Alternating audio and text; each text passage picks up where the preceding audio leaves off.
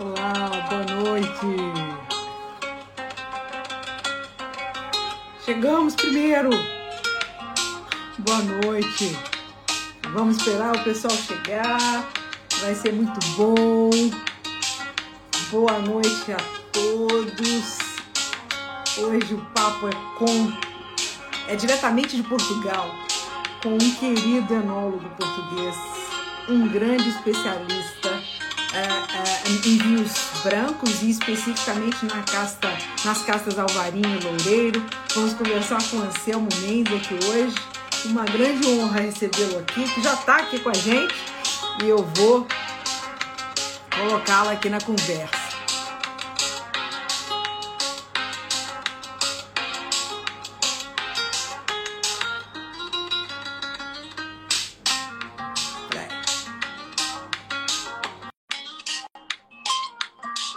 Estou te chamando aí. Vamos ver.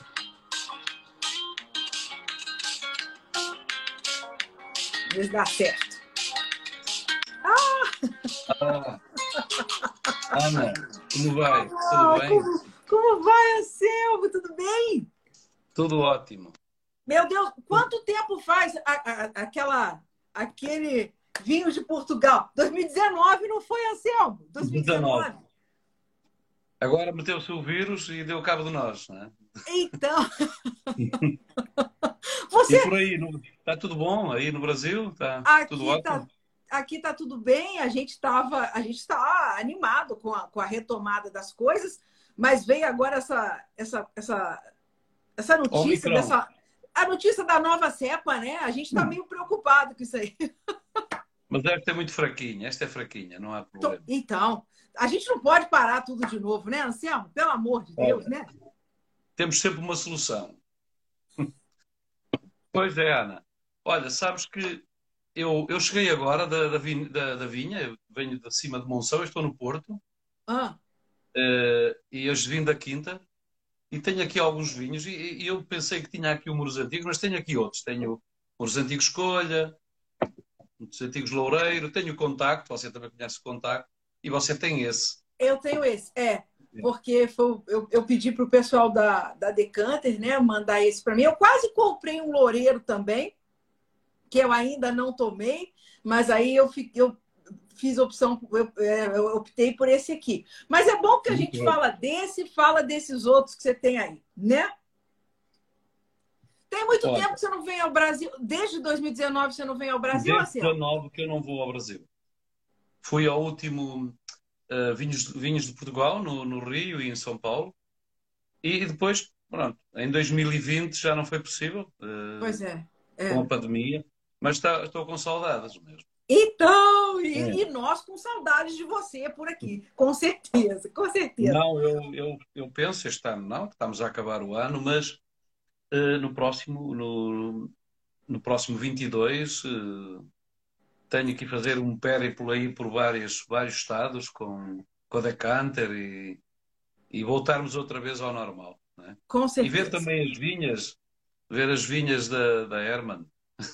Ah, então, é, depois eu vou querer conversar, eu quero, depois vou querer que você fale um pouquinho mais de Brasil, dos seus projetos aqui no Brasil, mas antes da gente chegar lá na, né, nesse, na- na- nessa etapa, né, eu queria te eu começar primeiro, mais uma vez, te agradecer muito por, por, por se disponibilizar a perder esse tempo aqui comigo. Muito Não é, obrigada, não é uma perder honra. tempo, não. É É uma uma- honra para mim.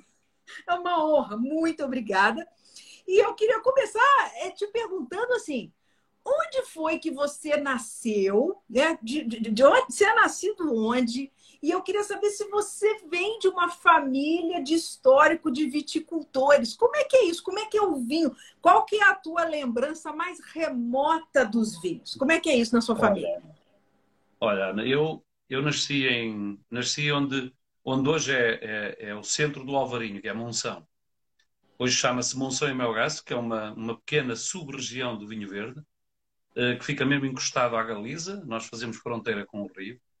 E eu rapidamente vou-te contar o que é que eu, eh, eu, eu, eu, eu, trabalhei na agricultura desde os seis anos, porque era agricultura uh, familiar, não é? Os, os, meus pais são, os meus pais, os meus avós, meus trisavós eram agricultores e viticultores também.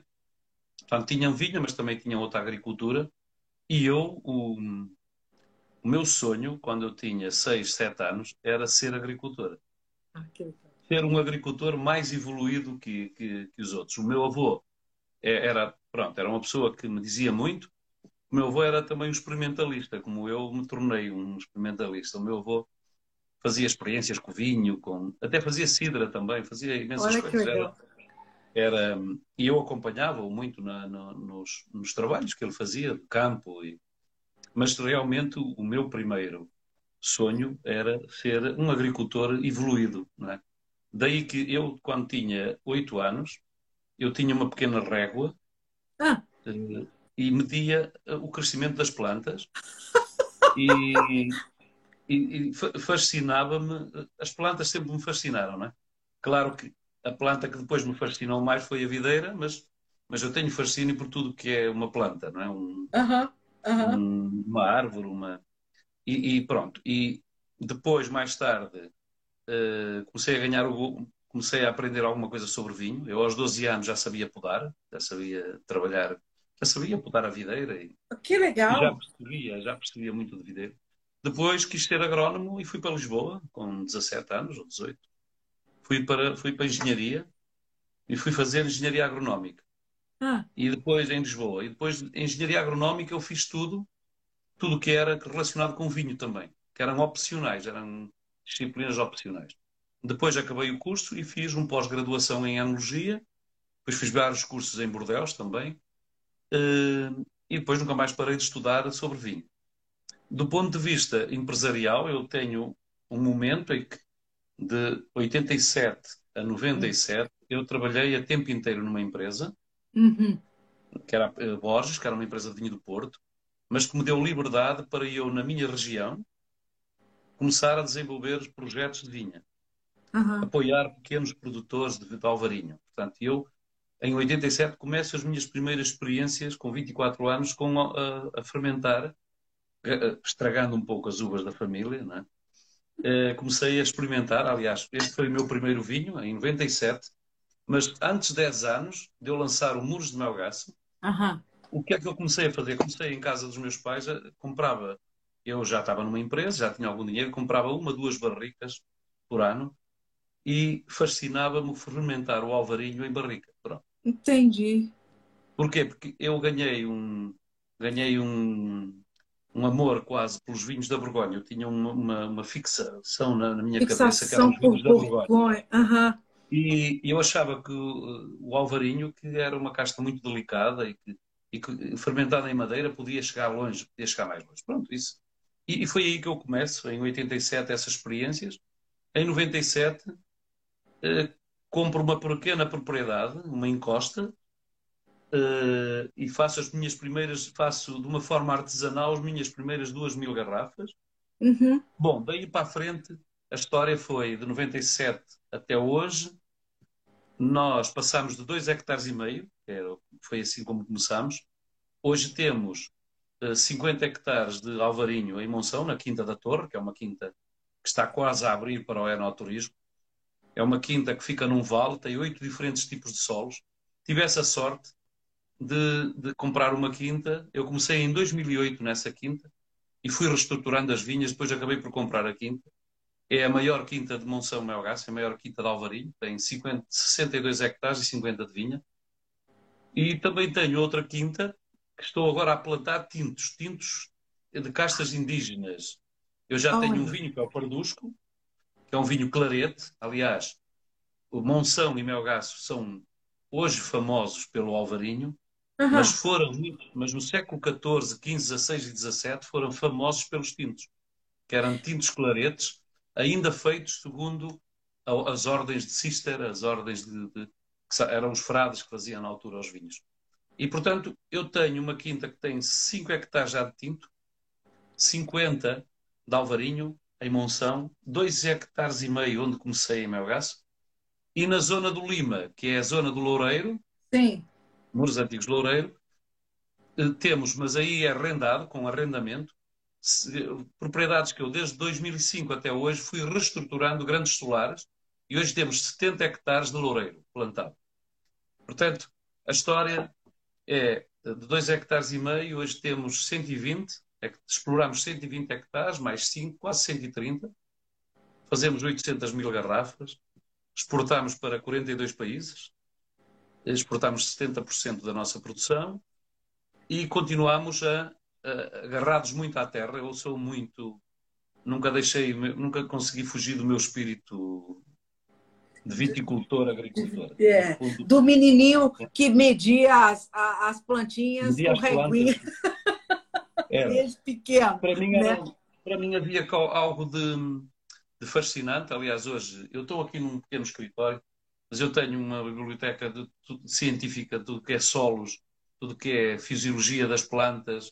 Sim. Portanto, eu, eu hoje continuo, tudo que sai de publicações, eu já não tenho de pôr tantos livros, porque tudo que é plantas, tudo me interessa. Agora, o meu experimentalismo, isto para resumir a minha, o meu percurso, o meu, o meu experimentalismo com o Alvarinho começa em 87 a experimentar Sim. a fermentação em madeira.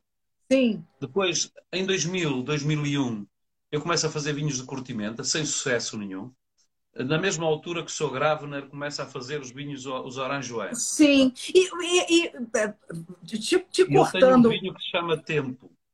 Eh, que, que é um foi vinho... o primeiro. E você disse que esse primeiro que você fez não vendeu, né? Em 2001. Ninguém queria não comprar. Vi... Lancei em 2000 e não consegui vender uma garrafa. Porque era um vinho, um vinho de alvarinho muito taninoso, né? tinha muito tanino, tinha uma cor bronze. Tinha uma cor bronze, era e as pessoas achavam que estava oxidado, que estava estragado. Uhum. É, esse vinho está esquisito. É. E depois acabei por conceber um, um vinho que se chama Curtimenta. Eu tenho um vinho que é um alvarinho de Curtimenta também, eh, mas que depois fui aligeirando a Curtimenta. Ou seja, aprendi com os meus erros, não é meus erros, eu não conseguia vender, então fui fazendo curtimentas mais ligeiras até que em 2009 eu lanço um curtimenta só com 12 horas de curtimenta, 12 horas a fermentar com as cascas, com as películas. E, e depois, com a minha teimosia, em 2015 lanço um vinho parecido com esse que fiz em 2000, mas esse já com sucesso, porque agora, em 2015, já as pessoas queriam os orange wine, ah, eu é, não os chamo é. orange wine. E, na verdade, o, o meu experimentalismo agora está muito focado nos solos, porque a nossa quinta da Torre, que vai ficar visitável e que não é só enoturismo, é também ecoturismo, tem muitas mais coisas plantadas, coisas que eu faço também lá. Mas uh, o tema principal do nosso enoturismo são oito diferentes tipos de solo que a quinta tem. São solos de terraços fluviais e aluvião, são são solos muito particulares para a Casta Alvarinho. Eu acho você que é, tem é... aí, você tem assim nos, nos vidrinhos ah, os solos, não tem? Pois tenho, mas é na quinta. Não é ah, é aqui, não está aí, é, tá certo. É. Eita. Mas eu, eu, vou mandar para você uma foto, porque eu tenho esses solos em frascos pequeninos. Isso. É, eu já fiz algumas lives durante a Que pandemia, você mostra, assim, é, é, eu é. mostrava esses, esses solos, uh, diferentes solos, que são muito importantes. Olha, eu vou, vou também fazer companhia. Agora vou fazer companhia Isso. com uma coisa que é muito interessante, porque o Muros Antigos e o Contacto são dois vinhos, dois alvarinhos 100% sem madeira, ah. uh, e têm apenas, na sua essência, são diferentes solos. Muros Antigos, Melgaço, onde nós começamos, vinha de encosta, Uh, contacto. Quinta da Torre, vinhas mais planas, com pedra rolada, com mais argila, mais aquilo que nós chamamos de terraços fluviais. Pronto, são uhum. solos mais sedimentares e, e, e, digamos que, no fundo, acabam por ser dois vinhos, o que você tem aí o que eu tenho aqui, de solos diferentes, eh, e que, no fundo, já demonstram que há, mesmo dentro de uma micro-região como Monção e Melgaço, com o Alvarinho, eh, há, por assim dizer, eh, aquilo a que os, da Borgonha chamam os, os climás, não é? Sim, sim. Anselmo, Então vamos à nossa. Ah, a nossa, a nossa. Então quer dizer que esse, esse que nós estamos tomando é um alvarinho que não passa por barrica. Não, esse não passa por barrica. Uh, os meus vinhos, os dois alvarinhos, este, o contacto e muros antigos, Sim. não passam por barrica. Apenas este contacto, em alguns anos, nos anos ah. mais, mais frescos, faz contacto policular. Tá. Faz alguma maceração. Mas tá. a grande diferença entre os dois é que um é de encostas. Sim. São solos mais arenosos. Sim. E este, e este é de um solo com mais argila. Sim. Um, saibro, que nós chamamos de um saibro, nós até lhe chamamos um granito podre. Há Sim. muito aqui este, este, tipo, ao longo de, de, séculos e séculos e séculos, de, de centenas de milhares de anos, a, pela meteorização do, do, da rocha, do granito, eh, que depois se foi acumulando nas partes mais baixas, eh, esse granito acabou por se meteorizar e ficar, digamos, aquilo que nós chamamos podre, ou seja, desagrega-se facilmente. Não é? Sim. E, e, tem muita influência, tem muita influência nos vinhos. Eh, Sim. Eu, deixa, deixa eu te perguntar uma coisa, porque você, falou inclusive disso, do, de, de, séculos passados e tal, e eu sei que você fala que no século XVIII, né, é, é, é, é, quando a gente fala de região de vinhos verdes, é muito interessante que as pessoas, da região de vinhos verdes, as pessoas têm uma, fazem uma confusão danada. Né? É uma confusão danada na cabeça das pessoas. A pessoa acha que o é. vinho é verde, que a cor do vinho é verde, né? Tem gente que acha que, que o vinho verde é necessariamente, ele tem que ser verde, ou quem já sabe do que existe o vinho branco, né? Enfim, acha que é uma região só de vinhos brancos, enfim. E você fala, então, que existem quatro dogmas, né? A respeito da região dos vinhos verdes, que você gosta de de derrubar. O que, o que, explica um pouco isso para a gente. Quais dogmas seriam esses? Eu vou, vou tentar resumir esses dogmas porque uh, eu, tá, faz precisamente agora 25 anos que eu estou fazendo esse tipo de catequese né, na região. E tem dado resultados porque hoje, hoje nós, eu quando comecei, o vinho mais caro chamava-se Brejoeira. E eu depois coloquei este vinho ao preço da Brejoeira. Até mais, mais caro. Uhum. Eh, quando eu comecei, não havia nenhum vinho em Portugal acima de 10 euros. Nenhum alvarinho. Hoje, acima de 30, há mais 10. Portanto, Olha. E, e, e, mas essa doutrina, digamos, o, o, desconstruir esses dogmas, que são quatro. Uh, e eu, isso, eu, eu vou tentar resumir muito rapidamente. O primeiro dogma é que vinho verde não é um tipo de vinho. E a culpa de, de, de, estar interiorizado como um tipo de vinho foram os, responsáveis da certificação e da promoção do vinho verde, há 40 anos, 30 anos, que passaram essa mensagem, ou seja, ai, vinho verde é único, não há outro no mundo. Bem, Douro também não há outro Douro, nem Bairrada, nem, nem nem Bordeaux, nem Loire, nem Rhône, quer dizer. Pronto. Vinho verde é uma denominação de origem, não é um tipo de vinho. E é uma denominação de origem onde existem imensos vinhos. Até existem muitas sub-regiões, algumas a caminho de ter também denominação de origem. Monção e Melgaço está neste momento muito perto de também ser uma pequena denominação de origem dentro de uma grande denominação de origem. Que espetáculo! Portanto, Parabéns! Parabéns! Ótimo! E eu sou dos que estou a lutar muito por isso. Portanto, Legal. Vinho verde não é um tipo de vinho. É um vinho que pode ser branco, rosé, tinto, espumante, com a denominação vinho verde. Claro que, agora vem o segundo dogma. Claro que a palavra vinho verde é muito.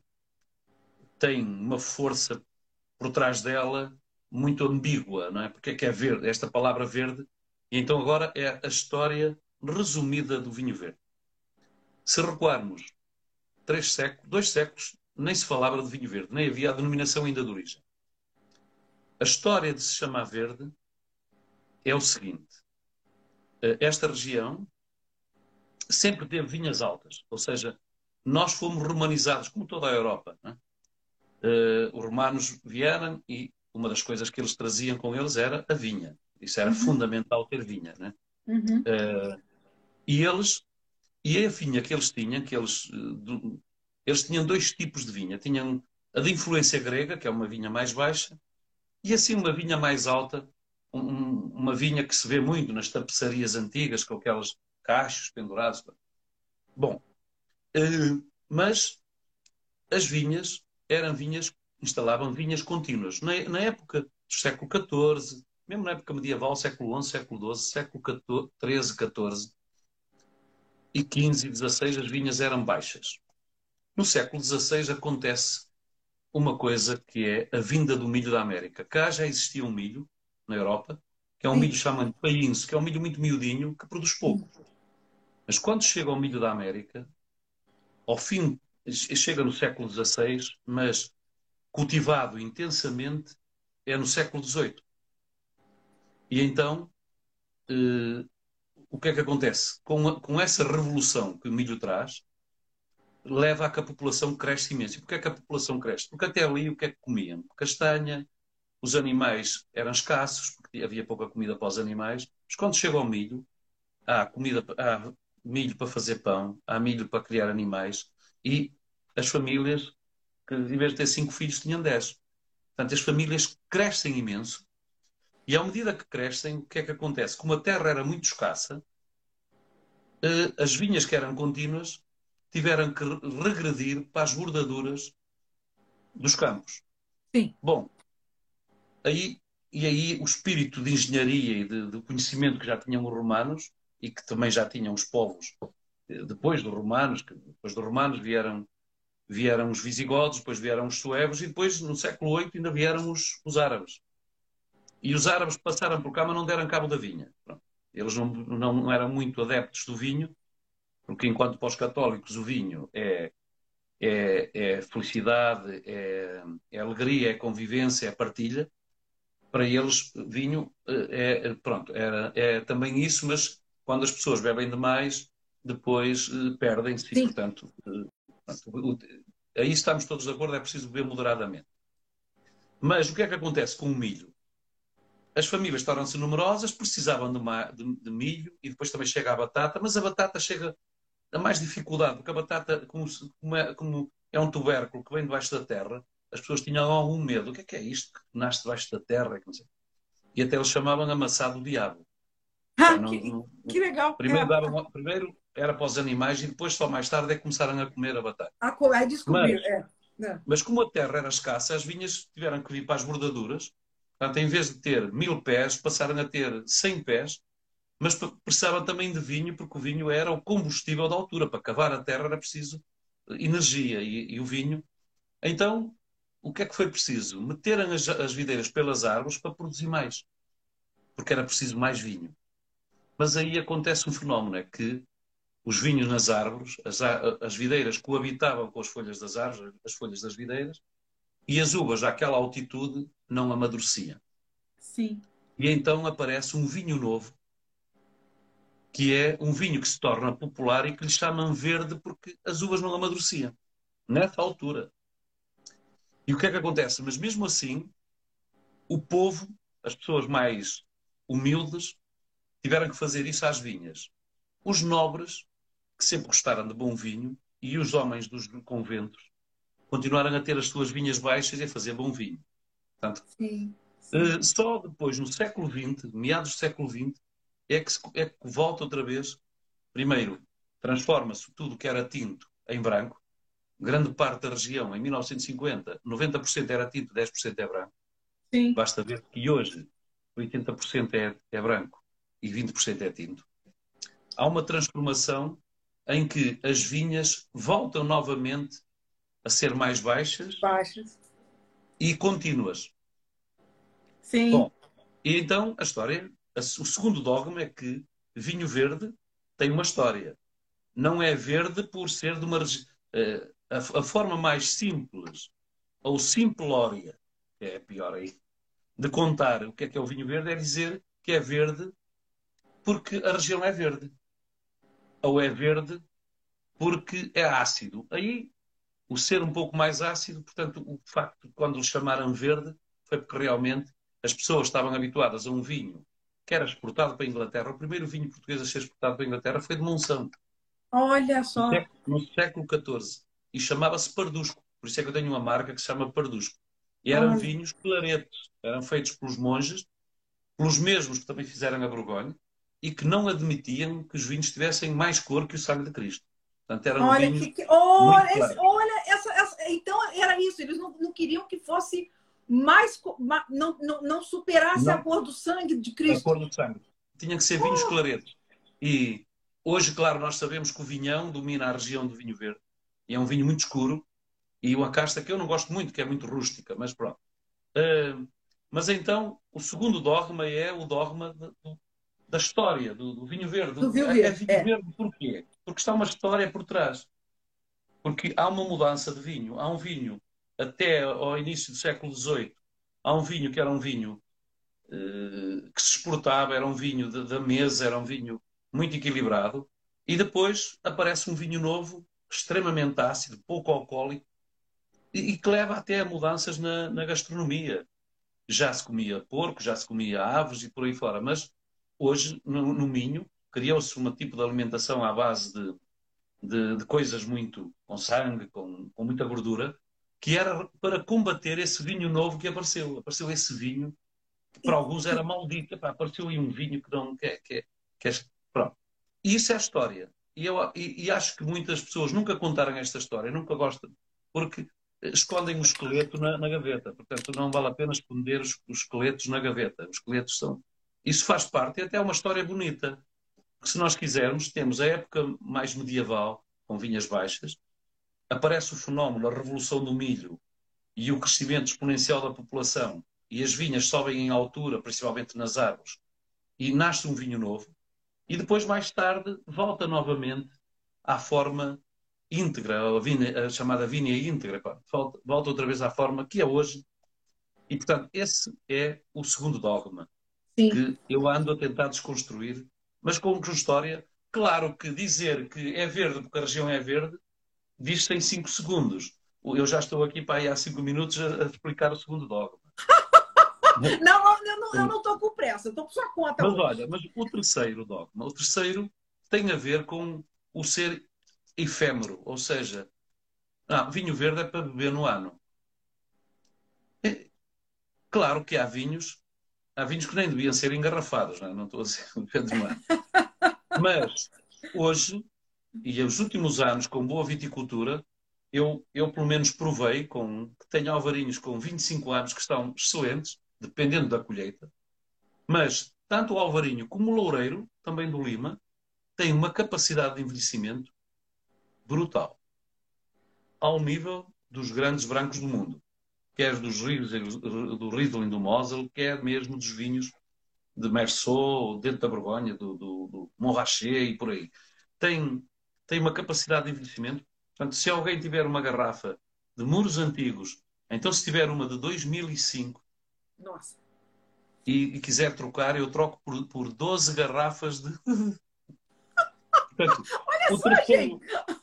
Ele troca por 12. Está o desafio lançado. Não é? olha, e esse terceiro dogma é, diz-me muito, porque tem sido, sempre que eu recebo cá pessoas, e, estão convidados. Quando vierem visitar, vamos fazer fazemos sempre uma prova vertical com, com vinhos. Sensacional. E, e a última vez que provámos o Muros Antigos, eh, quando fez 20 anos, o Muros Antigos, a primeira edição foi em 2001, com 20 anos, ao fazer 20 anos, eh, provámos as colheitas todas, umas estavam melhor, outras estavam umas melhores que as outras, dependendo do Sim. ano. Sim. E deu para perceber que quando, quando os anos são, quando o agosto é fresco e as temperaturas mínimas de setembro são muito baixas, são grandes anos.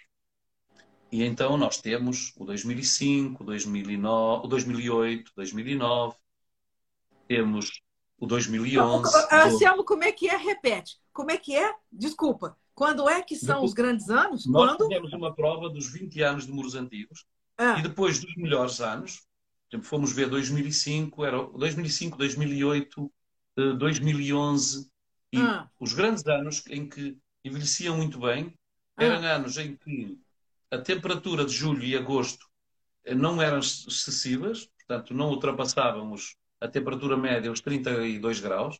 Ok. E a Ah. temperatura mínima de setembro, que é quando se faz a colheita, a temperatura Sim. mínima, ou seja, as temperaturas noturnas baixas. Então está associada à qualidade. Pronto, é claro que há outros fenómenos para estudar, mas isso é uma é agora um- uma das coisas que eu estou com algum Sim. fascínio para perceber para perceber porque é que há anos que são melhores uns que outros, não é? Sim. Mas, voltando aos dogmas, o Sim. terceiro dogma é o dogma do envelhecimento.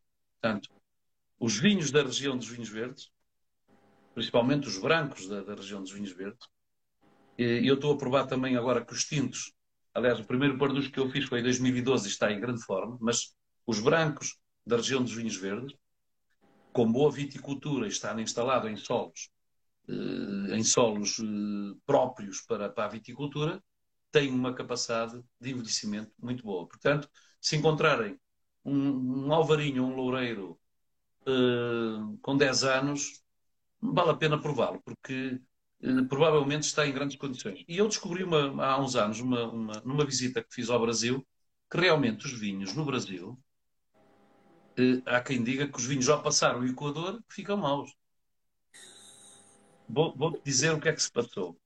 Eu, eu fui com o Domingos Alves de Souza e, e fomos Ah. provar muros, e provámos muros de melgaço e provámos hum, eh, muros de melgaço e provámos eh, gaivosa. Epá, eu fiquei espantado e disse para o Domingos, Domingos, até foi sobre um gaivosa 92. Domingos, está, está melhor aqui que o que nós temos na nossa casa. O que, que Então, aconteceu? O que é que aconteceu? Acontece que, que- uma- um- alguns pormenores que são importantes. Nós, produtores, temos aquele lema que é casa de ferreiro, espeto de pau. Espeto de pau. É. Então, eu tenho os vinhos mais ou menos bem condicionados, mas não tenho o requinte que tem, por exemplo, a Decanter e os restaurantes brasileiros. Ou seja, Sim. o vinho vai em contentor refrigerado, vai para um ar- armazéns que não tem mais que 16 graus e sem oscilação de temperatura, e depois vai para restaurantes. Na verdade, Brasil- no Brasil trata-se muito melhor os vinhos que nós tratamos cá. Olha só. Parabéns aos brasileiros que sabem que, que já que sabem muito sobre vinho, mais de- até do que aqueles pensam. Que Portanto, e o coisa. terceiro dogma, o terceiro dogma é esse, é o dogma do envelhecimento. Sim. Os vinhos brancos desta região envelhecem muito bem. Depois há outros que não envelhecem tão bem, mas isso em todas as regiões há vinhos assim. Lógico. É. O quarto dogma é o dogma de- do preço, ou seja, não tem que ser necessariamente barato. Durante muitos anos, o vinho verde era considerado um vinho menor, mesmo em Portugal, era considerado, pronto, um vinho, um vinho assim, um vinho fresquinho, de- pronto. Hoje, hoje, é, hoje é considerada a grande região dos vinhos brancos portugueses. E, e isso também se deve a muito trabalho, principalmente da, da geração, de- de- da minha geração também, de enólogos e produtores, que fizeram este tipo de trabalho. E esta, aliás, nos últimos 40 anos em Portugal houve uma revolução no vinho, uma revolução que colocou o país já eh, na- preparado até para combater já com, com os grandes, mas ainda há muito trabalho a fazer. E, e nesse aspecto, o- uma das coisas que eu sempre refiro é que eu tenho um fascínio por, por, por um- por esse país tão grande que é o Brasil, principalmente pelo Sul, que eu acho que há, há muito para descobrir. E há, e há uma coisa que me, que me chateia imenso quando, quando às vezes falo de, de- que, participei em projetos de vinhas no Brasil, diz, ah, isso ainda há duas colheitas. Ou, ou três colheitas, ou duas colheitas e meia. E eu respondo sempre: no Brasil, a área de vinha onde se faz duas ou duas colheitas ou, ou duas colheitas e meia não chega a 5% do total da vinha do Brasil. Aham. Mas é aquilo que as pessoas metem na cabeça, que é Brasil, duas colheitas. Sim. E eu, por vezes, até dizia: Olha, eu vou costume ir à Quinta da Neva, São, São Joaquim, na, na- em Santa Catarina. A Quinta da eu conheço e conheço. É, E é. já, olha, e já assisti a temperaturas em agosto de menos 4 graus. As pessoas nem querem acreditar, não é? Portanto, há- o Brasil tem, ainda tem muito, muito terroir para descobrir para a produção de vinho. E, e, e agora, alguns que estão, que estão aqui conosco, não é? Eu tenho que dizer que eu, eu talvez uh, o pior inimigo para os vinhos brasileiros são os brasileiros. São os brasileiros. Eles não me vão levar a mal, mas eu, pelo menos, defendo os vinhos, os vinhos brasileiros, os vinhos nacionais, que vocês chamam. Porque eu acho que, eu acho que só há um pequeno problema. Eu não sei se isto vai, vai afetar, mas eu acho que no dia em que se quebrarem as barreiras alfandegárias para o vinho, o vinho brasileiro vai melhorar imenso, muito mais. Vai Sim. crescer porque vai ter que ser competitivo e tem como ser competitivo. Sim, Olha, os, sim. os espumantes é muito respeitado, é brutal. Eu, há espumantes brasileiros que eu ponho-os ao nível de champanhe. Sim, sim. Então, o, o projeto que, que, nós estamos a fazer, que, que eu fiz, que é o Decanter, agora estou um pouco mais afastado, mas estou sempre com, com, em cima das notícias e de tudo que vai acontecendo na, na, na, na, vinícola Herman, né? que é em, em Serra Sudeste. E, é, em sim, em Santa Catarina, né? É. Não, Santa Catarina é o, era o projeto que a Decanta é já não está. É o Quinto da Neve. Era é. a Quinta da Neve. Depois, a, vinícola Herman é em Pinheiro Machado. Ah, que ok. tem um potencial também brutal para vinho. E, e, fizemos lá algumas coisas engraçadas. Fizemos um alvarinho, prim, um dos primeiros, talvez o primeiro alvarinho do Brasil, não sei se. Porque fizemos, descobrimos lá meio hectare de, de umas vinhas já com alguma idade de, de alvarinho e fizemos um alvarinho que se chama Matiz. Hum, Olha só. Mas uma pequena quantidade. Mas uma pequena que quantidade. Bacana. Eu, para mim, foi uma coisa assim, pronto. O Olha, nosso... estou, a monopolizar, estou a monopolizar muito a conversa. E... Não, eu queria te perguntar é. sobre isso, falando, continuando a falar um pouco de, de Brasil, do terroir brasileiro.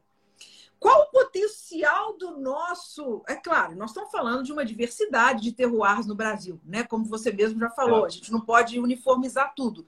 Mas o, e o potencial do Brasil para vinho branco, especificamente? Porque as pessoas têm uma ideia fixa com tinto, né, né Anselmo? Sim. E eu, eu não sei se os números estão corretos, mas penso que mais a norte, mais quente no Brasil, ainda bebem mais tinto. Ou seja. Eh, a percentagem de tinto a norte, que é mais quente, é superior ao consumo de tinto no sul. É uma loucura isso. Que, que é assim, eu acho que o Brasil é um país para brancos. E é um país para consumo de brancos e também com grande potencial para brancos. Mas é um país que eu acho pelo clima, até pela gastronomia brasileira. Penso que. É, pronto, acho, acho que está tudo muito. Eh, mas está a mudar. Eu penso que quando recuamos alguns anos, a percentagem de tinto versus branco era maior que é hoje, não é? Sim, sim. E, e, e os vinhos brancos também estão a crescer muito no, no Brasil. E principalmente sim. os vinhos da, da região do, dos vinhos verdes. E, e, o, e, o, caso do Alvarinho.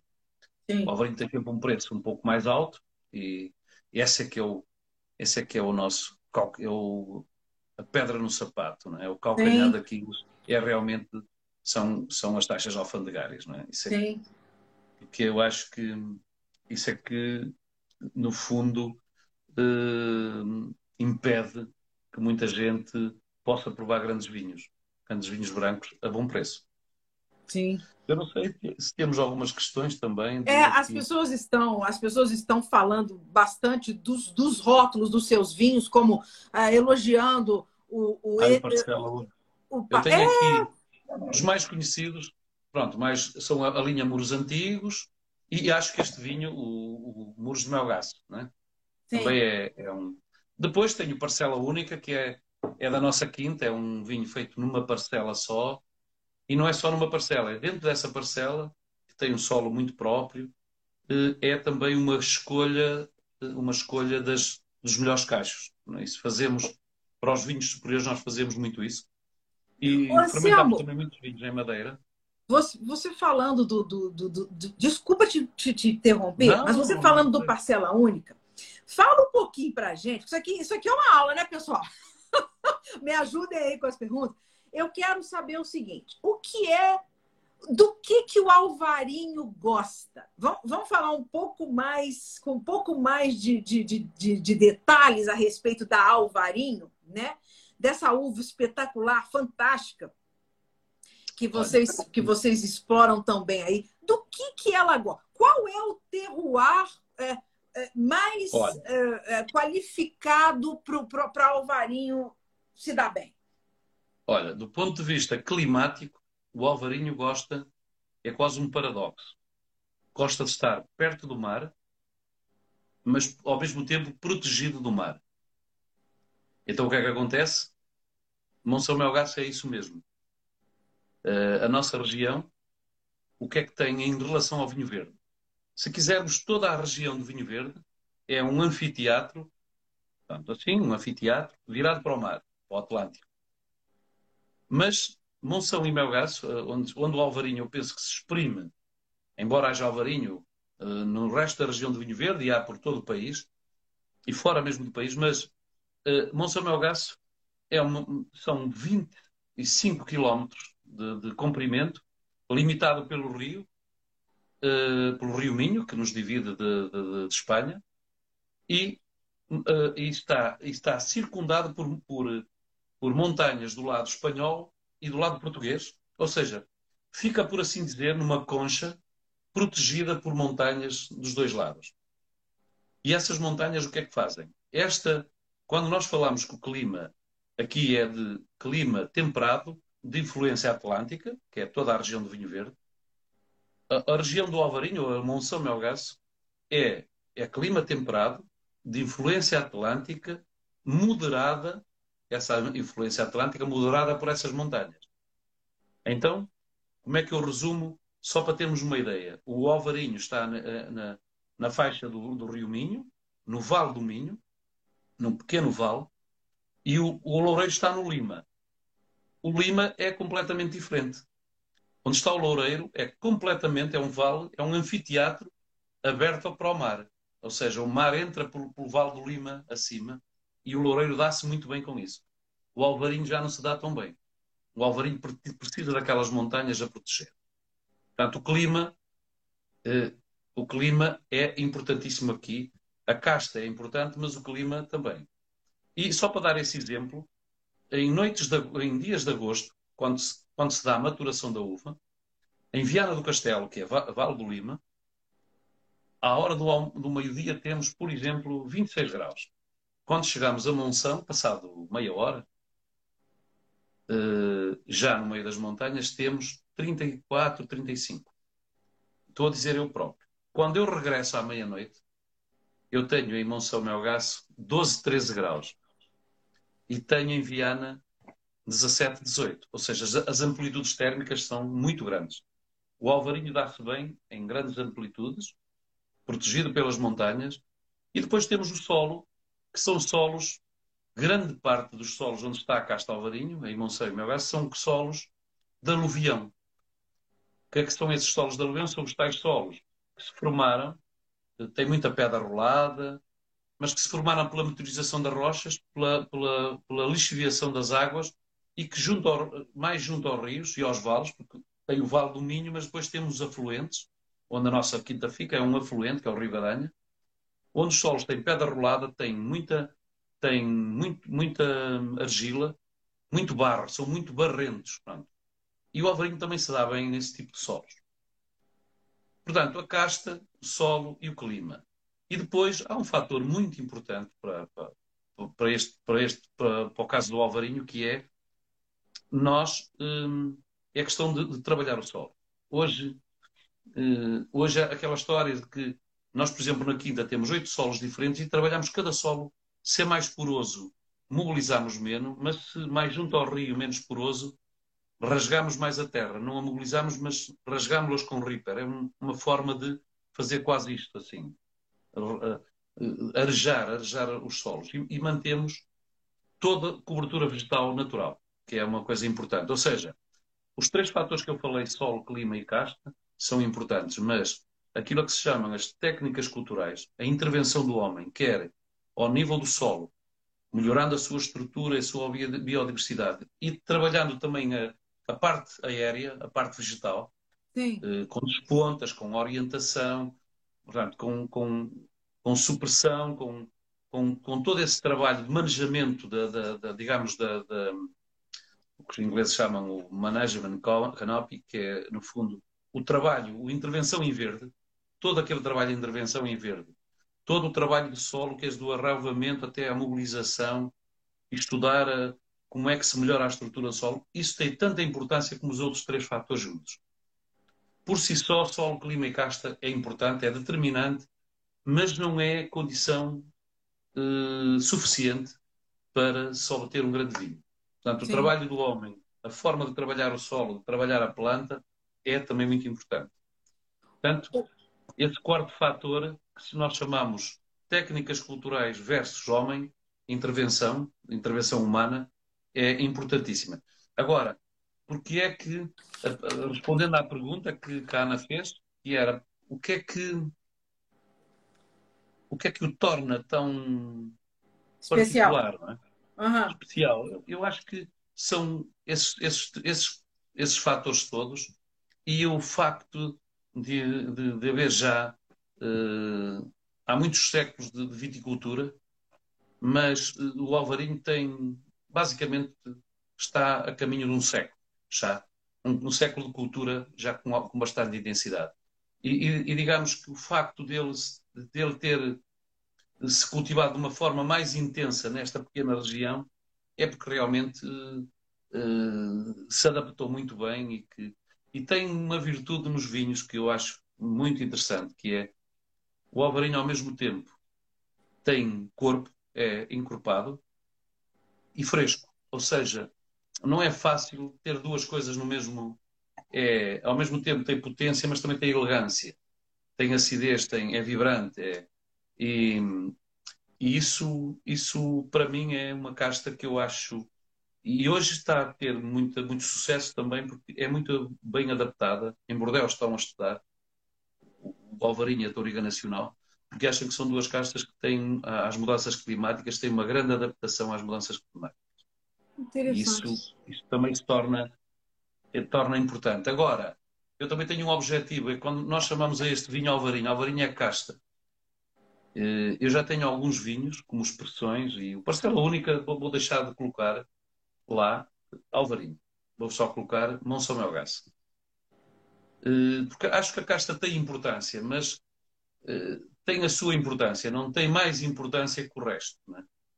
Eu tenho lá uns ensaios na Quinta, a Quinta como é muito grande, tenho lá um, uma homenagem às castas brancas do mundo, tenho lá uma, dois hectares com 30 castas do mundo.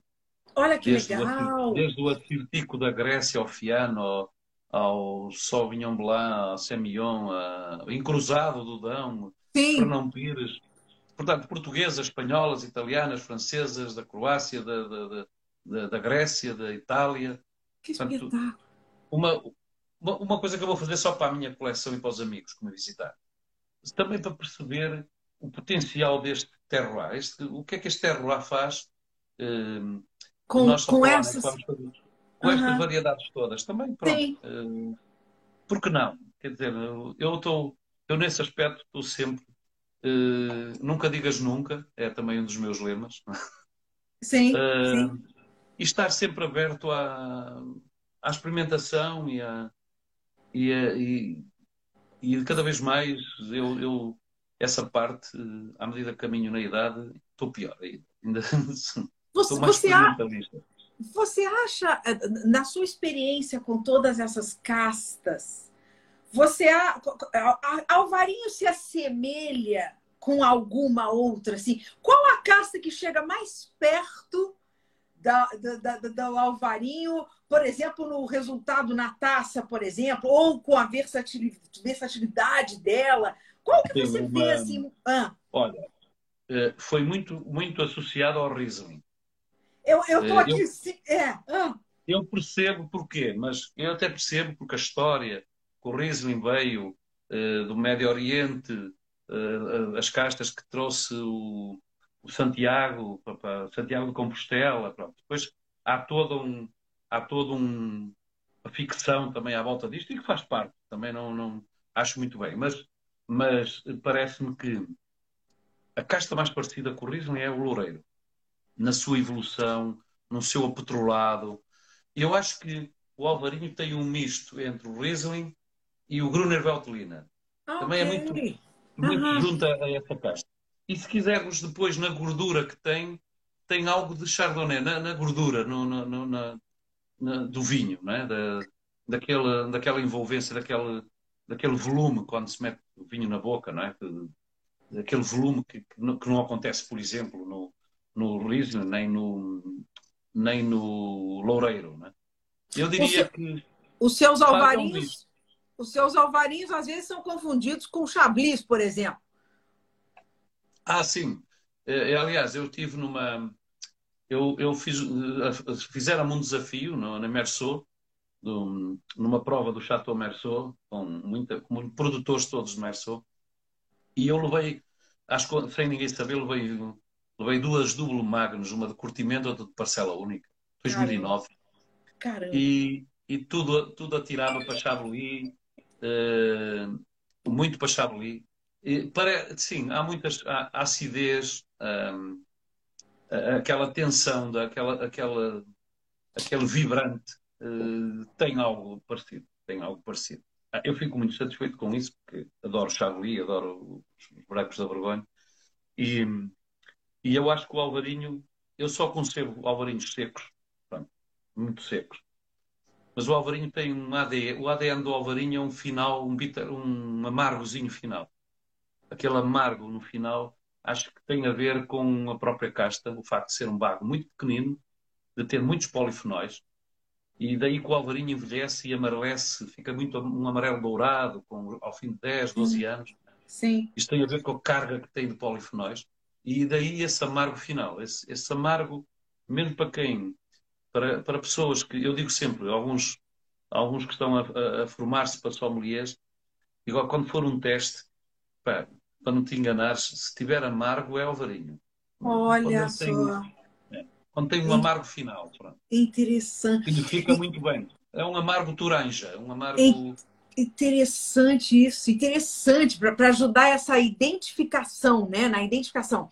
Eu ia te perguntar uma coisa. Você, como grande estudioso dos solos, né? E é uma coisa que uh, ainda há muito que se aprender e, e, se descobrir, né? Sobre a influência do solo na casta. Uma, uma, uma, uma, uma, uma, uma questão né, que todo mundo levanta, profissionais, é a questão do que, se, do que a gente consegue obter de aromas e, e, e sabores que vem a partir não só da, da casta, mas que tem uma influência do, de componentes do solo. É, é, Olha, Anselmo, como, como, é que você quero, fala um pouco disso? Eu não quero eu não quero hum, desiludir ninguém sobre esta questão do solo, porque uh, muitas pessoas pensam que as raízes, o objetivo principal da viticultura é colonizar de uma forma eficaz a parte subterrânea, no fundo, as raízes colonizarem bem o solo e depois a parte aérea também também haver uma boa colonização da parte aérea. São assim, de uma forma muito simplista, é esse o nosso objetivo. No fundo, tirar partido de, uma grande, de um grande volume de terra, de raízes bem instaladas, e depois ter as folhas a trabalhar bem para captar a energia radiante. Portanto, isso são os dois princípios. Agora, quando nós, pensa, por vezes pensa-se que através das raízes é que vem, até, até se fala da mineralidade. Sim. Também é, um, também é preciso desmistificar aqui um bocadinho da mineralidade. Uhum. O, não, o, o, o que acontece é que o solo, através das raízes, tanto em argilocalcários como granitos, como outros tipos de solos, o que vem, os minerais que vêm por ali acima, e a água, claro, são os mesmos. Só vem, de uns é que vem mais quantidade de outros. Portanto, a influência que o solo tem é uma influência indireta sobre o vinho, ou seja, uma influência direta sobre a planta e que influência direta que esse solo tem. A forma como ele é manuseado, é? A sua biodiversidade, a sua estrutura, os seus agregados, a sua porosidade, a sua capacidade de retenção para a água, mais retenção ou menos retenção. Portanto, toda essa, todos estes fenómenos que estão associados à, à textura e à estrutura do solo influenciam a planta. Diretamente a planta e depois, indiretamente, os frutos da planta. E, portanto, é por aí que nós, que eu noto que um, um tipo de solo dá um vinho diferente do outro, porque há um condicionamento diferente sobre a planta, sobre o solo. E não diretamente vai para lá um mineral e depois dá a mineralidade. Não. Eu, eu costumo distinguir a mineralidade. Já agora, é um termo, a mineralidade é qualquer coisa que está, está muito é. na moda. Né? Toda a gente diz este vinho é muito mineral. Eu vou, vou, vou deixar aqui um truque. Um truque para, para, para, para, para, para o que é mineral. É assim, prova, por exemplo, este vinho que nós estamos. Eu que estou a provar, o, o contacto é mais mineral que esse. Se quisermos, que esse aqui. Entre é. aspas, é. o mineral, eu vou dizer sempre entre aspas, porque. Uh, então é, o vinho é servido a 10 graus. Exemplo, muros antigos está servido a 10 graus. E nós achamos que tem alguma pederneira. Quando dizemos pederneira é aquela pedra naqueles meses quentes de julho e agosto, na, na, digamos no hemisfério norte, quando, quando há um aguaceiro e aquela água cai sobre, sobre aquela pedra, sobre o granito, fica um, um cheiro. Um, e eu acho que isso, isso associa-se um bocadinho a esse termo da mineralidade. Mas nós servimos os muros antigos 10 graus. Ok. Ah, este vinho é mineral. Então, deixem-no aquecer até 16, 18. E se ele ainda manter, eu tenho aqui, eu tenho aqui o contacto, que é um pouco mais mineral que esse. E se ele mantiver o frescor, portanto, aquela, aquela tensão fresca, aquele, aquela, aquele vibrante, Sim. isto é mineralidade. Se o vinho morrer, morrer no sentido, quando tem 16 graus, fica chato. Sim. Perdeu a acidez, perdeu o frescor, é porque não tem mineralidade. Portanto, a mineralidade eu meço por, por, dessa forma. Deixem aquecer dois vinhos, deixem aquecer dois vinhos que acham que têm, só para perceber qual é que é o mais mineral que outro. Sim. É? Sim. E, e veem logo que, uh, que se desfaz um pouco esta ideia de. Uh, mas, na verdade, o solo tem muita influência, mas é uma influência indireta. Entendi. Portanto, indireta sobre a planta, por, por esses fatores que eu falei, de porosidade, de, dos, de, de, dos minerais que lá estão também, da, da composição, né? da composição da estrutura, da textura, da maneira como manuseamos, da biodiversidade, do que existe lá, se é um solo mais estéril ou menos estéril. Hoje eh, há uma preocupação nossa é que há muitos solos que nunca se mexeu muito neles e hoje estão estéreis. É preciso mexer a terra, é preciso que haja oxigênio na terra para que haja vida, não é? Essa vida, na, essa vida no, no solo é muito importante para a vida do vinho. Entendi. Isto não são questões de biodinâmica nem de, de, de coisas dessas. Eu acho que são. E, e, e, nós temos que nos socorrer também da parte científica, estudar isso. Ou seja, eu tenho essa percepção, mas depois é preciso experimentar, é preciso medir, é preciso. Ou seja, uma coisa que eu digo sempre, que é o fazer vinho, é acima de tudo conhecimento. Sim. A arte, a arte é apenas o pormenor de o fazer diferente. Porque quando eu só se faz arte quando há muito conhecimento. Ou hoje, como se fala de minimalismo no vinho, ou seja, de mínima intervenção, Sim. não significa absentismo. Ou seja, para fazer minimalismo, para fazer pouca intervenção, é preciso muito conhecimento. Não é pouca intervenção porque eu não, não é, olha, eu não, não vou intervir no vinho. Deixa estar, deixa acontecer. Não, deixa acontecer, mas se eu tiver conhecimento, sei o que é que devo deixar acontecer e aquilo que não devo deixar acontecer.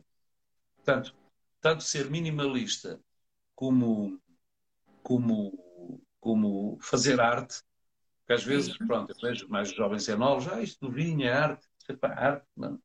Tudo bem, eu também gosto dessa parte, mas é preciso muito conhecimento. E esse conhecimento também tem que ser da parte científica. Há muita, muita, muita coisa científica. E depois de ter muito conhecimento científico, é muito mais fácil a gente fazer, ligar esses pormenores para fazer o grande vinho. É? Sim, sim. É. É, é, é, bem, bem, bem legal, né? Você falar isso da, da questão do. É, você está falando da questão da, da, da desse momento da, da, intervenção do enólogo, toda essa parte da vinificação. E eu sei que você também faz um monte de coisa diferente com, com a Alvarinho e que não necessariamente chega até a gente, né? Não tem um negócio de um tal de vinhos ilegais que você faz por aí? Eita, como é que você soube disso? Eu é... sei de tudo. Olha, é, é, o, o, os vinhos ilegais é algo que eu, eu estive desde 97 até 2007, 10 anos, a fazer vinhos de uma forma artesanal, na minha quinta que tem dois hectares e meio, e debaixo de casa, uh, instalei-me nos anexos da casa. Então. Em 2008 fiz uma adega nova. Ah. E, e, a minha adega antiga, que é que eu comecei a fazer a partir de 2008? Comecei a ah. fazer ah. generosos de alvarinho, ou seja, licorosos, de várias ah. formas.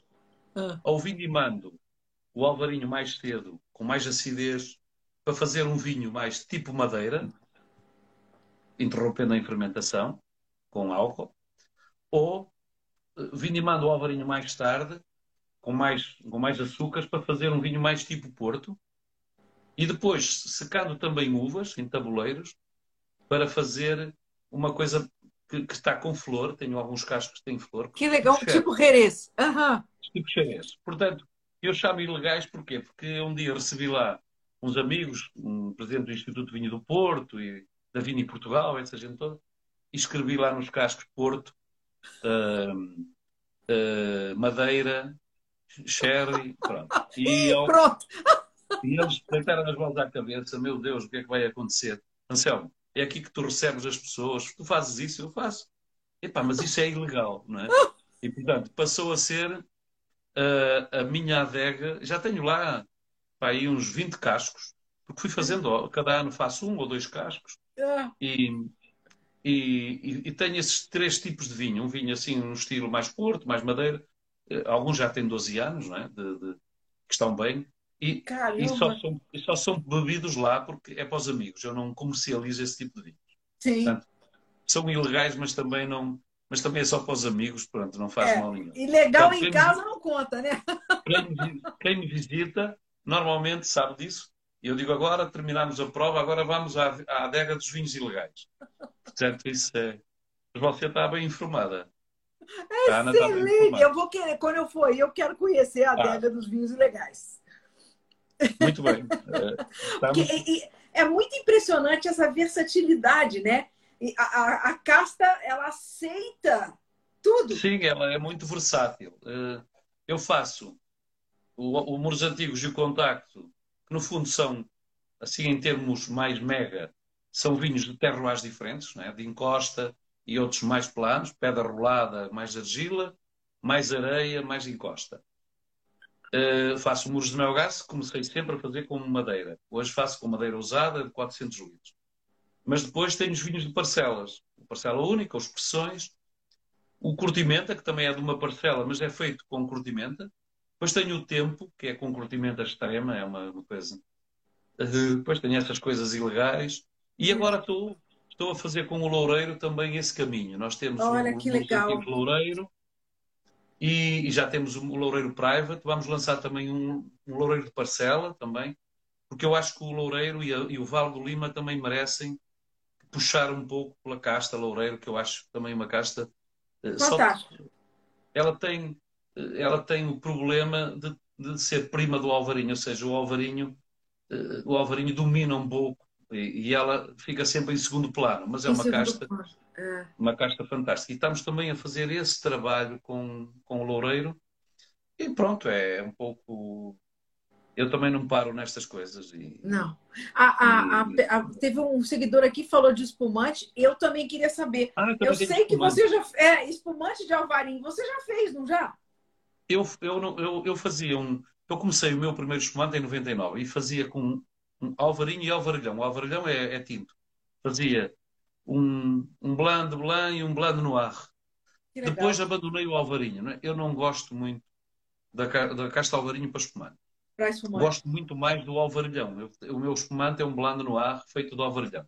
Só que as pessoas todas querem espumante alvarinho e, e eu, pronto, eu confesso que não sou um fã de, de, de Alvarinho, de espumante, de espumante Alvarinho, mas vou fazer. Pronto. Ah, o pessoal está pedindo. A pedido, é. a pedido de muitas famílias, como se diz cá. E, e aí no... você coloca o alvarilhão fazendo essa, esse papel da Pinot Noir, né?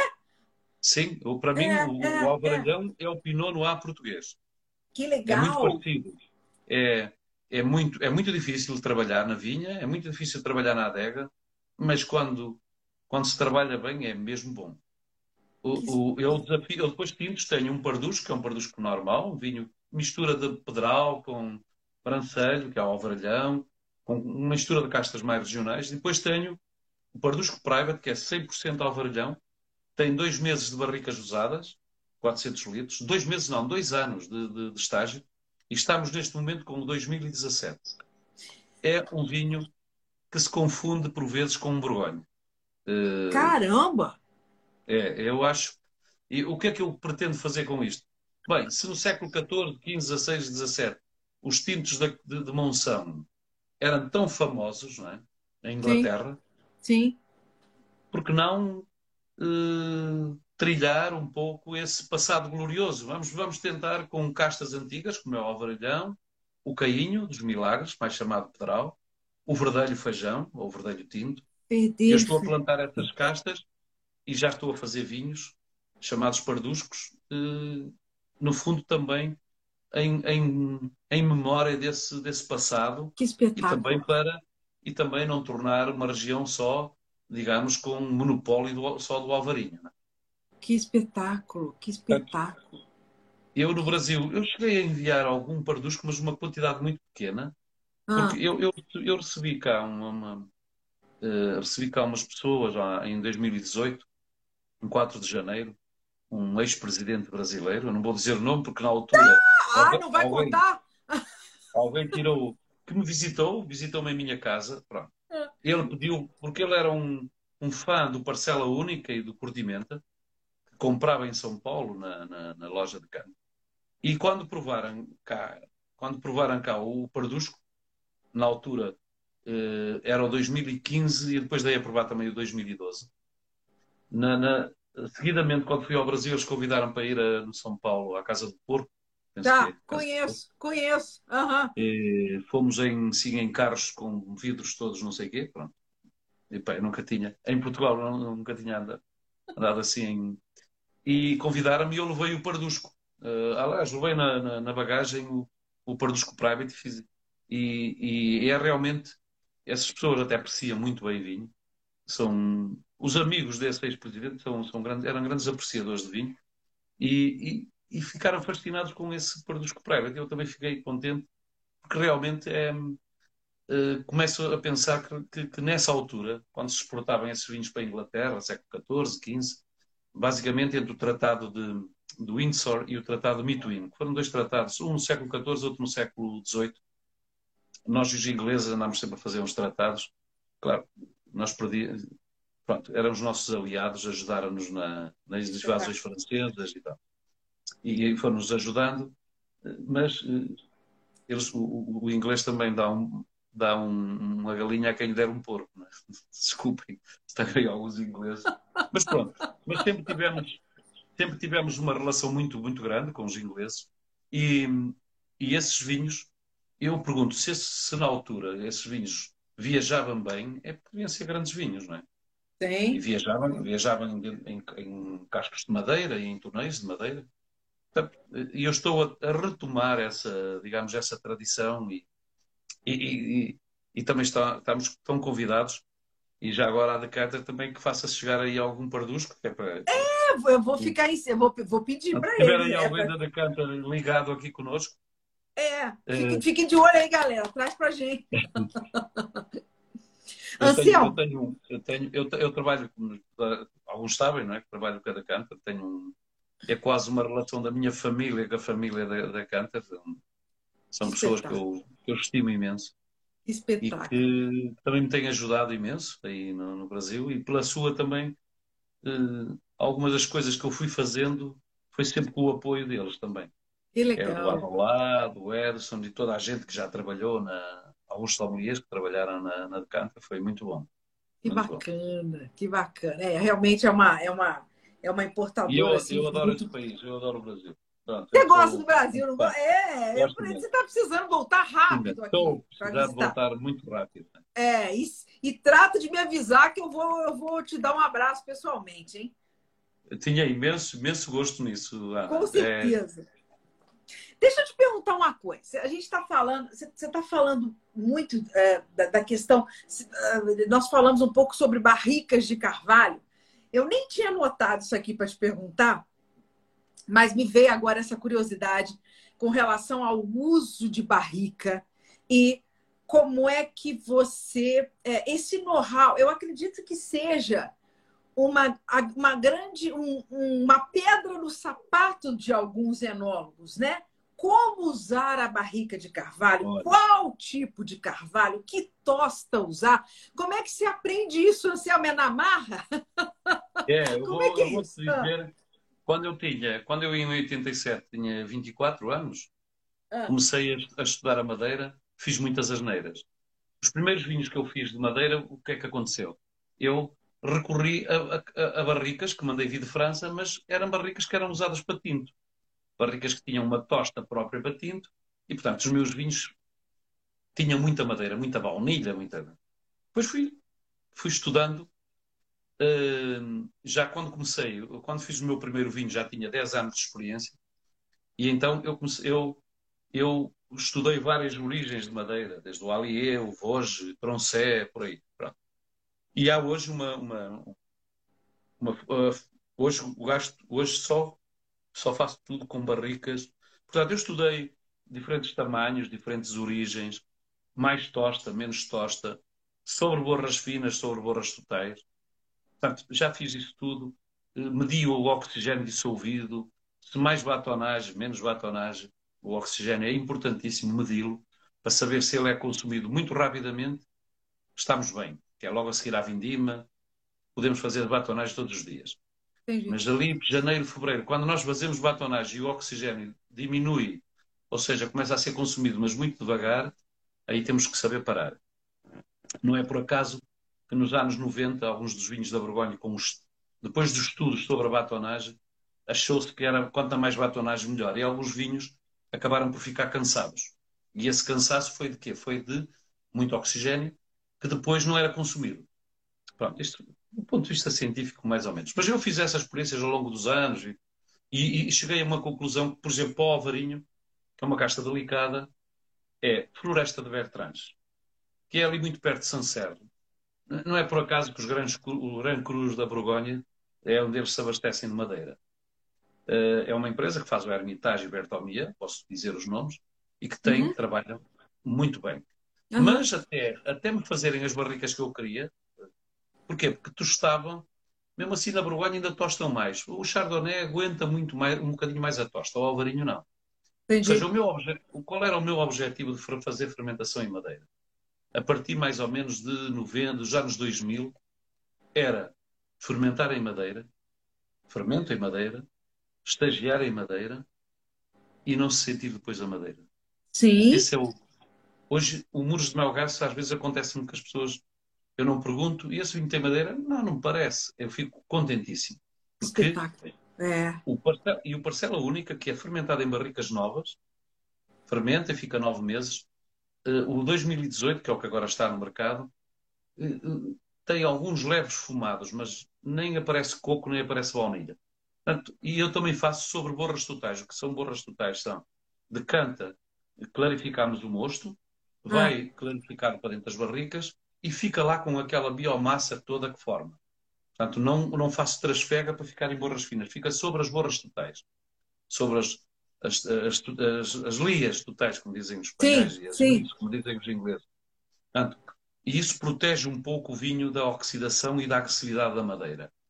Uh, e eu diria que hoje uh, cada casta, cada terroir eh, tem que se estudar um pouco a madeira para ele. Não é?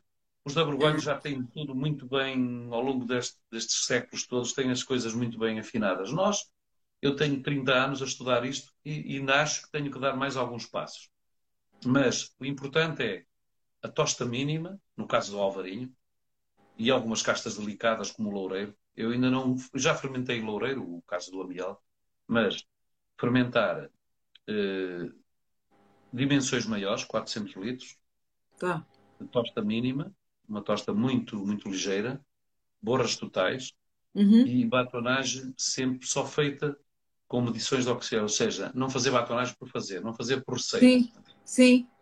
E portanto, isso, isso com o objetivo final de ter um vinho que a madeira esteja quase imperceptível, ou seja, sim, nós, é, nós é. vamos vamos atrás dos efeitos indiretos da madeira e não dos efeitos diretos. Os efeitos diretos é, são, são aquela, no fundo, uh, aqueles aromas de, de fumar, é. muita. Né?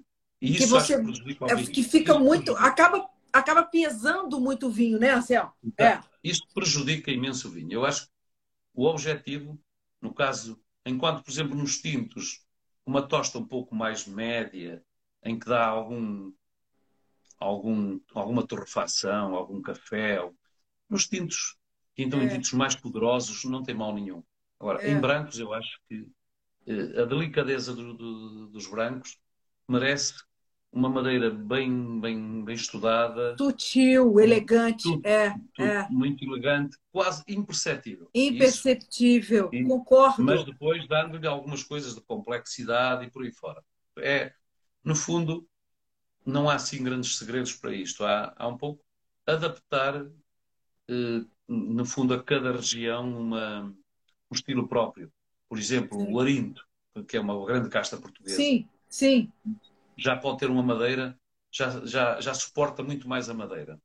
Agora, um loureiro, então, delicadíssimo, é preciso muito cuidado, e o alvarinho igual. O alvarinho, para ter toda aquela, aquela expressão floral e frutada, mais até flor, flor branca, e, e aquela delicadeza de, de, de, de, pronto.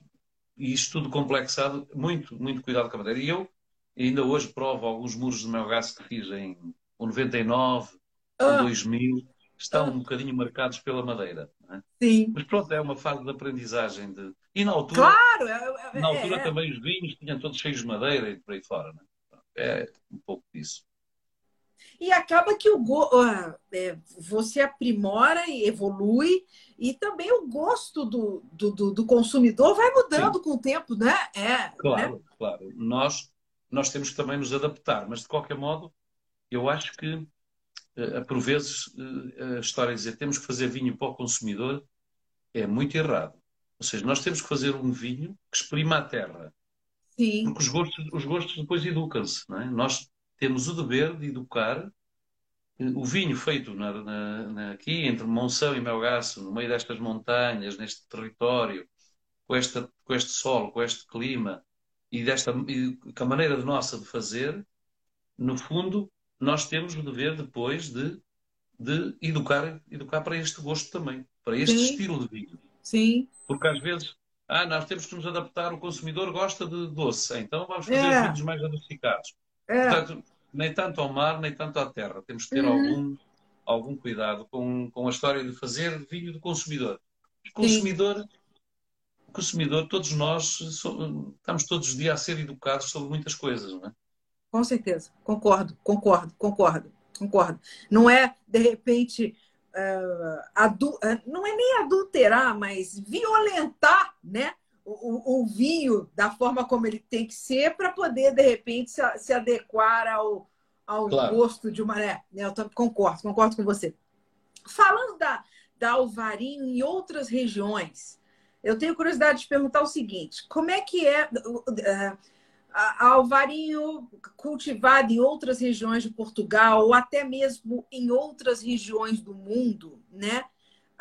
aonde é que ela te impressiona? Você vai ter um, um, vinho de alvarinho diferente, mas que você entende que é uma coisa super interessante, diferente do, dos, dos da, da, da, sua região, mas que, que, se, que tem uma expressão super interessante. Onde você já provou um alvarinho interessante? Olha, Primeiro, onde é que eu já plantei? Já plantei um alvarinho na, na Bairrada, com um amigo meu, da Combassos, e em, em solo argilo-calcário, perto do mar também.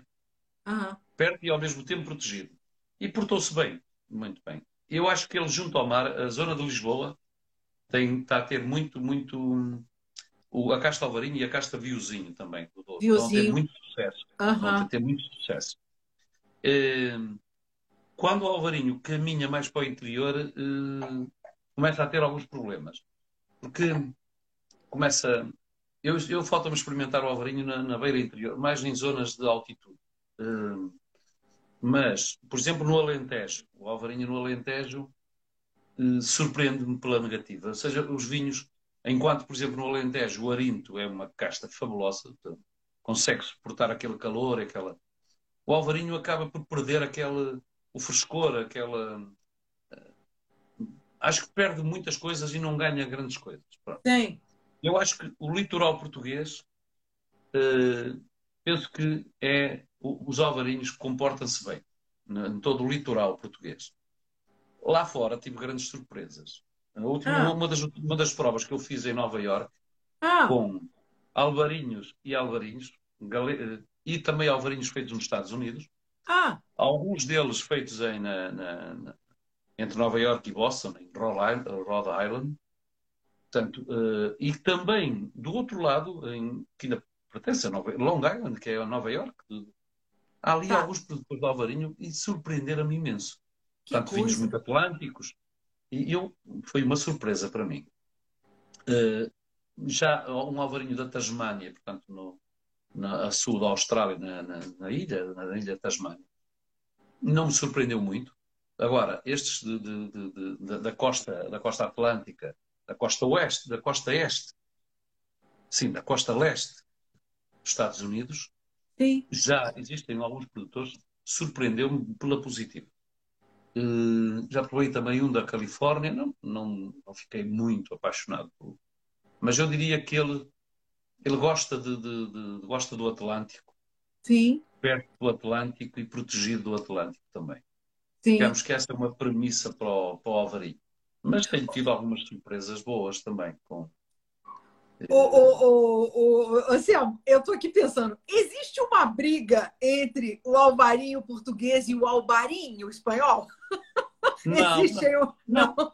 É, existe, eu acho que uh, nós comungamos do mesmo, embora um, há aqui uma, dentro de, dos alvarinho espanhol, ou galego, se quisermos, há aqui uma parte que comunga do mesmo clima, ou seja, quando eu digo que, que nós estamos entre as montanhas portuguesas e espanholas, estamos, digamos, numa concha, Sim. parte dessa concha, a mais pequena, mas é, o, o Minho está mais ou menos pelo meio, há uma parte do lado lá que é exatamente igual à nossa. Portanto, partilha das mesmas, das mesmas do, do mesmo. Do, do, do, do terroir abençoado. É, é, Exatamente. É. Quando passamos para lá das montanhas, temos mais cambados, mais junto ao mar. E aí os vinhos têm um comportamento um pouco diferente. Mas nós convivemos muito bem com, por exemplo, nos Estados Unidos, nós hoje estamos a ter sucesso com os nossos alvarinhos porque os, os espanhóis fizeram um, um, um belo trabalho junto da comunidade também hispânica, que é grande nos Estados Unidos. Portanto, fizeram um bom trabalho. E nós temos, nós damos-nos muito bem. Trocamos muita informação. Sim. Hoje, Sim. o estilo. Eu lembro quando comecei a fazer, quando comecei como produtor, os alvarinhos eram muito chatos, porque eles tinham medo da acidez.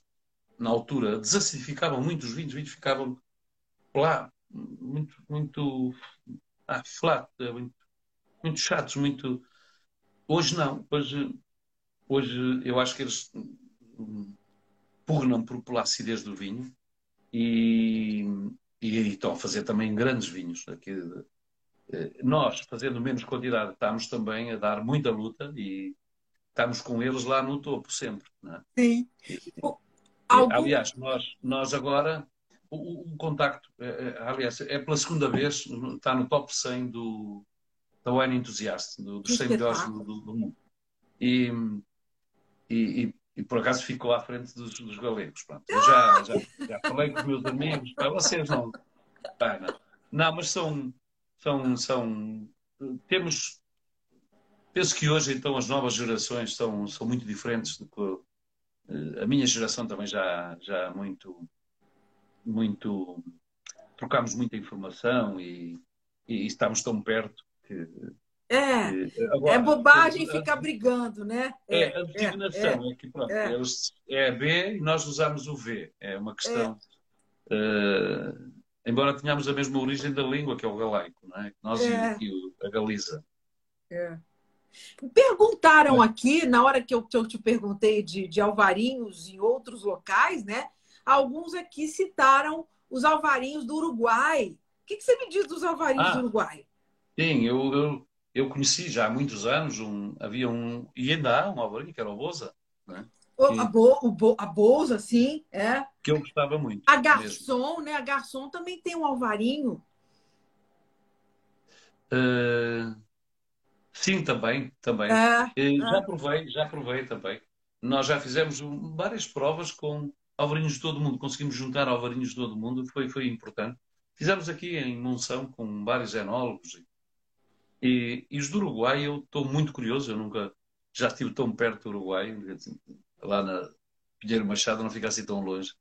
Mas hum, é uma das coisas que eu quero, quero visitar, porque provei sempre, hum, gostei sempre dos alvarinhos, do, do, do frescor, da, da, da, muito, um vegetal muito bom, com muito, muito hum, também com um final amargo que eu gostei imenso. Eu que você gosta, acho é. que e o, o que fizemos no Brasil também era muito interessante. Sim. Um dia, destes, um dia destes ainda vou plantar muito alvarinho no, no, sul. Ah, coisa boa, coisa boa, sensacional. Eu queria te perguntar sobre vinhos uh, que te surpreendem. Ok, vamos fazer o seguinte: me fala de um vinho de alguma região nova ou menos conhecida que tenha te impressionado atualmente assim não sem, não estou falando de alvarinho não outras castas, outras coisas. Onde é que, de onde você provou um vinho assim que te surpreendeu? Mas portugueses ou não no, do mundo, de alguma outra região do mundo? Ok, mas me fala de portugueses também. O que, que te surpreendeu aí em Portugal? Olha, surpreendem muito alguns vinhos feitos na, na, região de Lisboa, não é? De, alguns, alguns brancos ali mais perto do mar também. Uhum. Surpreendem-me imenso. Eu, eu também colaboro ali com uma vinícola, que é a Adega Mãe, que faz uhum. Dori. Uh, e surpreende-me também bastante alguns vinhos alentejanos, mas da costa, Vicentina, onde está também, já provei um alvarinho, um loureiro também muito bons. Uh, isso em Portugal, grandes surpresas. Grandes surpresas também portuguesas são das zonas de altitude não só o Dão, mas também a Beira Interior é uma, é uma região que vai ter muito sucesso, eu acho. Porque é uma região que tem vinhos na, ali nos 600, 700 metros, fabulosos, vinhos brancos, principalmente brancos também.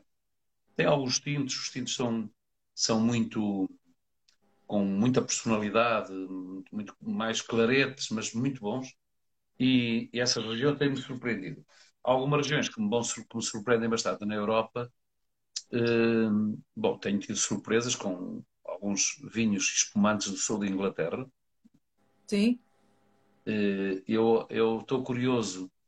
Uh, provei um vinho da, da, da, Bélgica que fiquei também a pensar. Pronto, isto das mudanças climáticas está a levar as vinhas um pouco mais para norte. Que coisa, não? E, é. Mas tive grandes surpresas com vinhos da Croácia e da, da Croácia e da Eslovénia que acho que também estão a fazer coisas muito boas. Ah, a Eslovênia, né? É, é. Eslovénia está, está, faz, tem aqueles nomes muito esquisitos das castas, mas, mas tem vinhos muito bem, muito bons.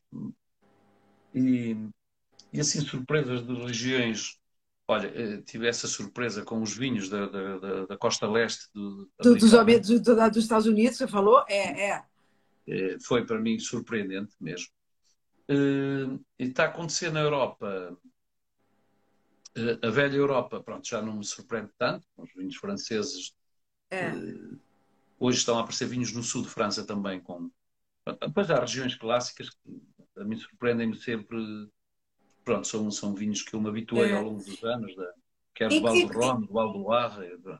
Inclusive, Mas, inclusive, uma região que você tem, assim, você tem uma paixão especial é a Borgonha, né? Sim, tenho muito, muito mesmo. Eu gosto imenso daqueles vinhos de, e daquela concepção de vinhos, de, daquele espírito do clima, não é? De, de, do que é a terra, daquelas formações geológicas, que é que levou que daqui aqui temos o Batar, ali embaixo está dentro do Montrachet, temos ali umas, desde o Gran Cru, o primeiro Cru, depois é o Village, todo, todo aquele, toda aquela, aquilo são séculos de, de, de aprendizagem, de história, Portanto, aquilo são clássicos, não é? Hoje está a aparecer no mundo realmente países com, que não tinham, países do novo mundo, não é? Que, que estão, que parecem surpre com, com grandes surpresas. Eu acho que o Brasil também se inclui um pouco nisso. Sim. Uh, eu, eu lembro-me que na adega, na Quinta da Neve, estudámos Sim. tantas caixas, tanta coisa, e eu concluí depois no fim que, ao fim daqueles anos todos de andar a estudar ingloriamente o Merlot e o, e o, o Cabernet, e o, que tínhamos o Sauvignon Blanc, é fantástico lá. Sim. É, é, pena porque devíamos ter investido mais nessa. nessa foi uma casta que se comporta naqueles solos até bastante férricos e, e pedregosos, não é? daquelas encostas uh, ali, da, encostas ali em São Joaquim. E, Isso, e, São, São João Blanc e São Joaquim é um espetáculo. É. Eu acho que, pronto, o Brasil também nos surpreende muito com, com alguns vídeos. Falar dos espumantes, que é uma surpresa, já não é de agora, já dá muitos anos, para mim absoluta mesmo. Uma Sim. forma de, acho que eh, temos que respeitar, tirar o chapéu a muitos dos comandos que se fazem no Brasil e também dos vinhos que se fazem.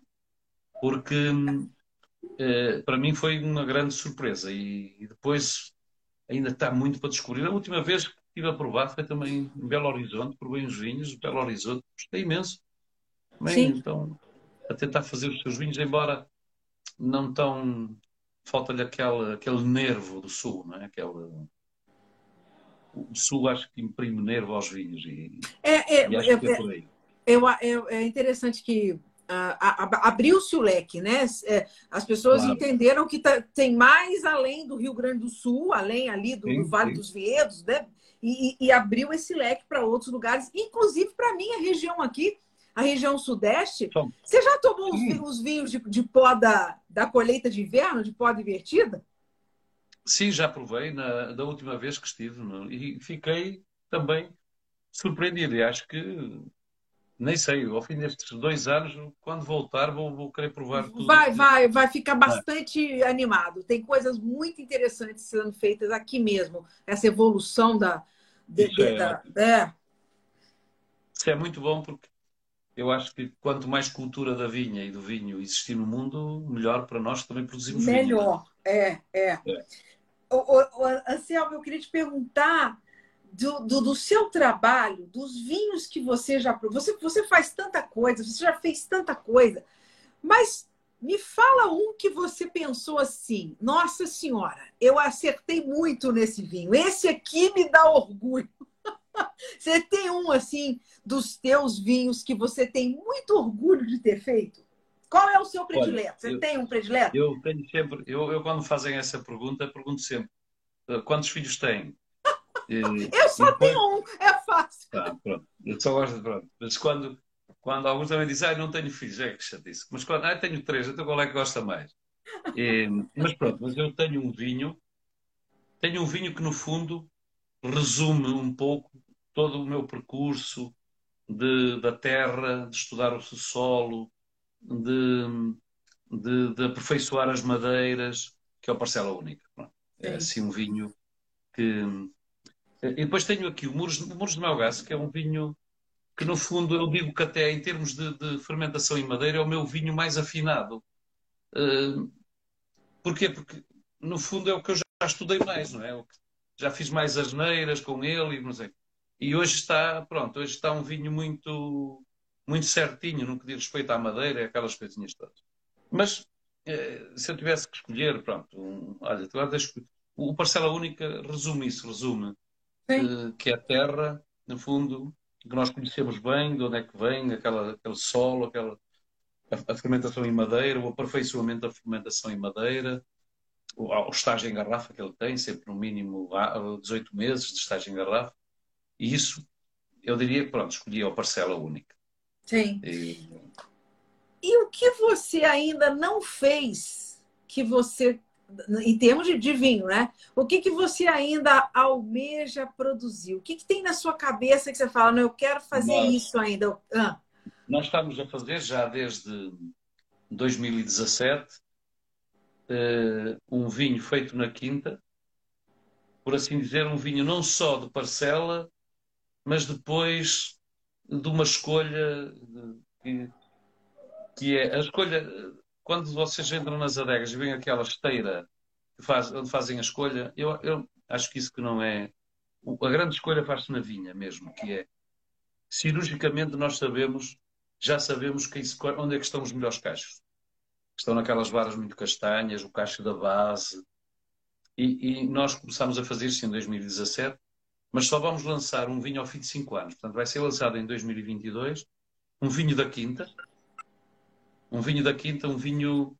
Uh, não é melhor que o Parcela Única, nem, mas, mas é, é, digamos, o congregar também de, do solo, da, da, da, madeira e do tempo de garrafa. Ou seja, queremos lançar um alvarinho com, com cinco anos. Caramba! Ou seja, queremos, eu quero. Pronto, cá uh, diz-se muito do parcela única, há pessoas que dizem, ah, isso é capaz de ser o. Vê se consegues fazer um barca velha dos brancos, não é? Um barca velha! E eu assim, epá, isso, o barca velha é o barca velha, mas nós temos um branco que vamos lançar em 2022, o 2017. Portanto, um vinho branco ao fim de cinco anos. Uh, depois, temos uma coleção de oito vinhos de oito solos diferentes, mas isso só são vendidos e provados lá no Enoturismo, ou seja, é uma prova especial em que nós damos a provar vinhos de oito parcelas, onde as pessoas veem o solo à frente, num grande, num, num, numa coisa, um acrílico, onde se vê ali o solo, e, e, e temos essa experiência. São oito, uma coleção de oito vinhos dos oito diferentes tipos de textura de solo que temos aqui. E, e isso é, é também. Depois temos. Uh, eu agora, eu, o Loureiro, estou a tentar fazer também, diversificar um pouco no Loureiro, estudar uh, as várias parcelas e, e, e, também puxar muito pelo Loureiro. Sim. Você falou que a, que, a, que a Loureiro ela é mais delicada que, que, que o Alvarinho, né? é, é mais perfumada, pronto. E sim, e tem, é delicada na sua acidez, na sua. Não é tão. O alvarinho tem alguma rudeza, ou seja, aguenta alguns choques, não é? Uhum. Embora também seja delicado, mas aguenta alguns choques. O loureiro, mais cuidado com, com o manuseamento da própria uva, uh, merece mais atenção, é um pouco mais, mais delicado, mas delicado no sentido de trabalhado. Sim. Mas mas, mas é também desafiante, não é? E, e também temos o avesso, que é um. Avesso, fica já. Sim. O avesso fica na, na, na parte, na, na, parte mais sul da região, já encostado ao Douro, mesmo em pleno Vale do Douro, mas pertencendo à região do Vinho Verde, e é uma casta que está. Uh, onde nós também fazemos, já desde 2006 que andamos a fazer algumas coisas com o avesso.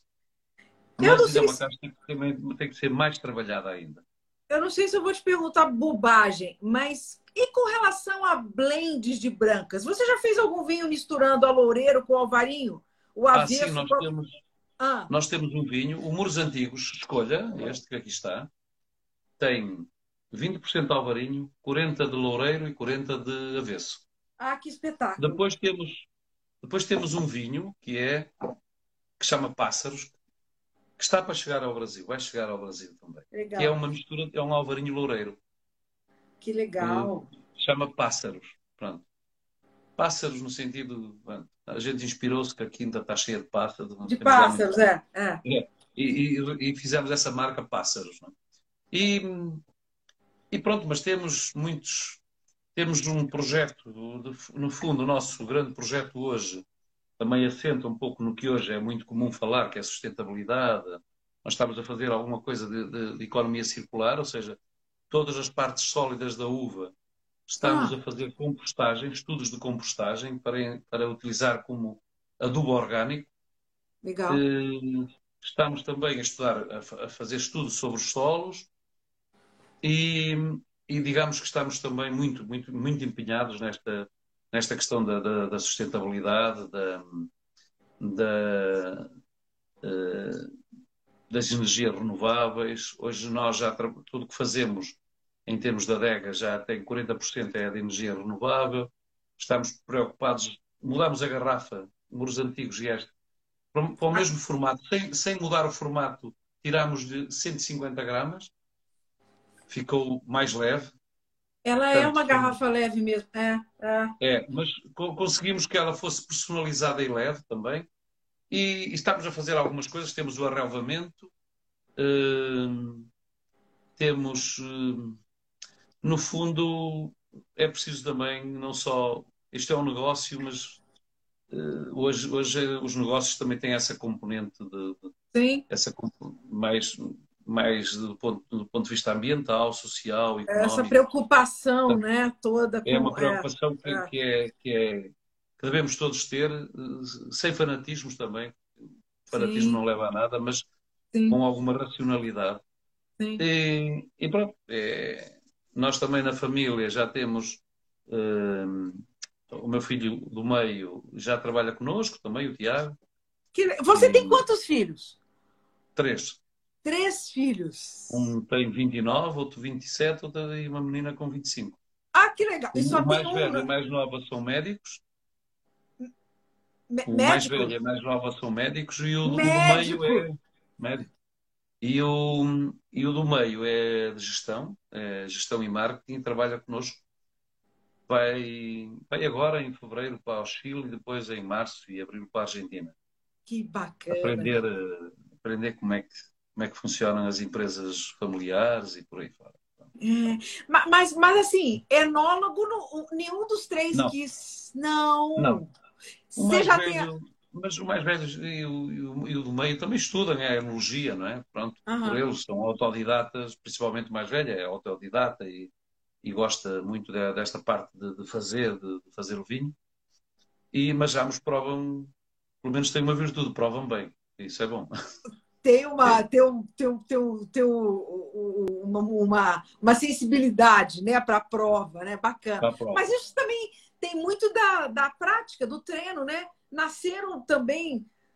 Você Sim, sempre, né? fundo... você sempre deu vinho para eles, enfim. Sim, eles nasceram no, no meio do vinho e, e, e aliás, o, mais velho eh, na escola, quando, quando entrou para a escola primária, né, pergunta fizeram-lhe uma pergunta: o que é que o pai fazia? Todos os outros diziam: o meu pai é engenheiro, ou até médico, ah. ou até advogado, e, eu, e ele não sabia, não sabia bem o que o pai fazia, então disse: o meu pai bebe vinho.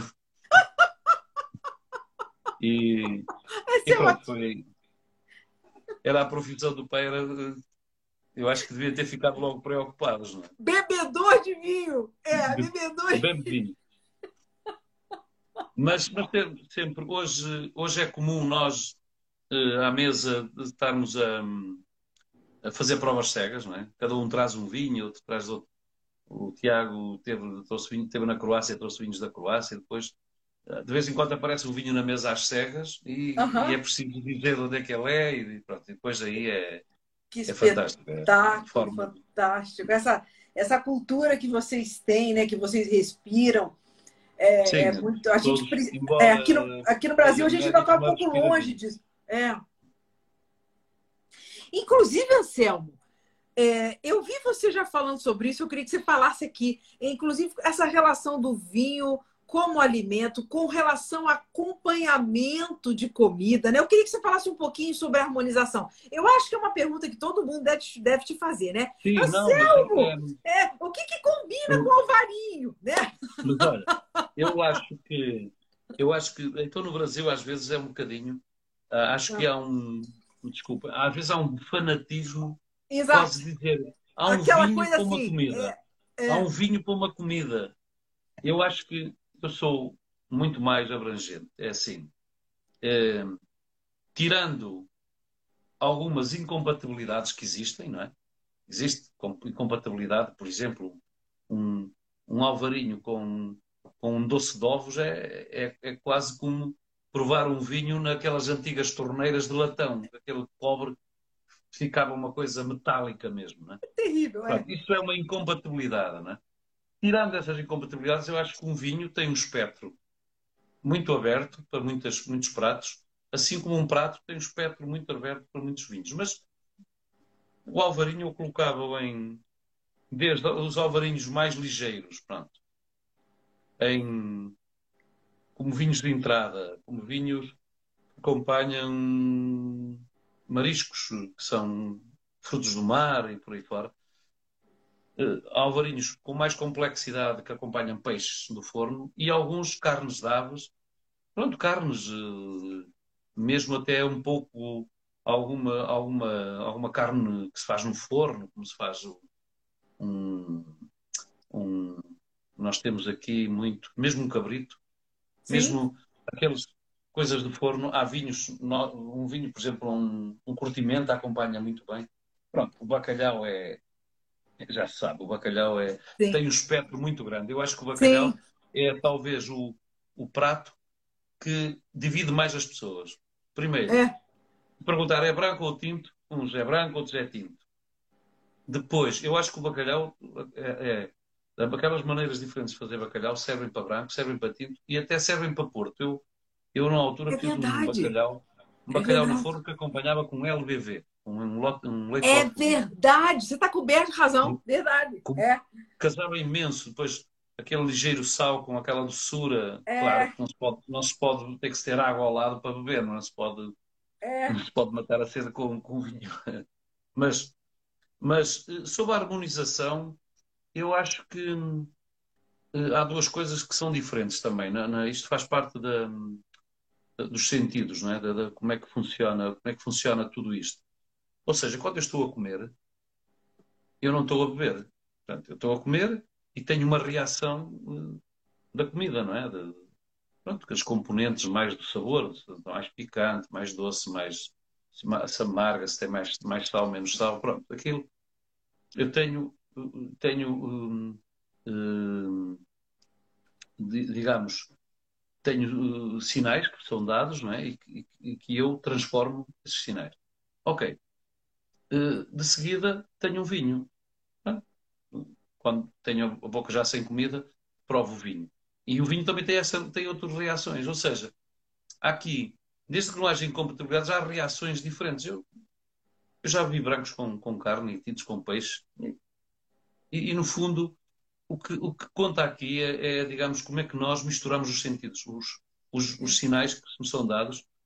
Sim. Ou seja, eu posso estar a comer uma coisa que é Uh, eu gosto, por exemplo, de coisas picantes e depois uh, tanto posso ter um branco, uh, um branco com uma, uma, uma, uma, boa acidez, não é? E muito frutado e acaba por, por, por, por, por casar bem ali com, com, Assim como posso ter um, um tinto bastante encorpado e que no fundo dá quase a sensação de doce quando se mistura com os, os sinais do vinho e o sinal, do, e o sinal da, da comida. Não sou assim muito.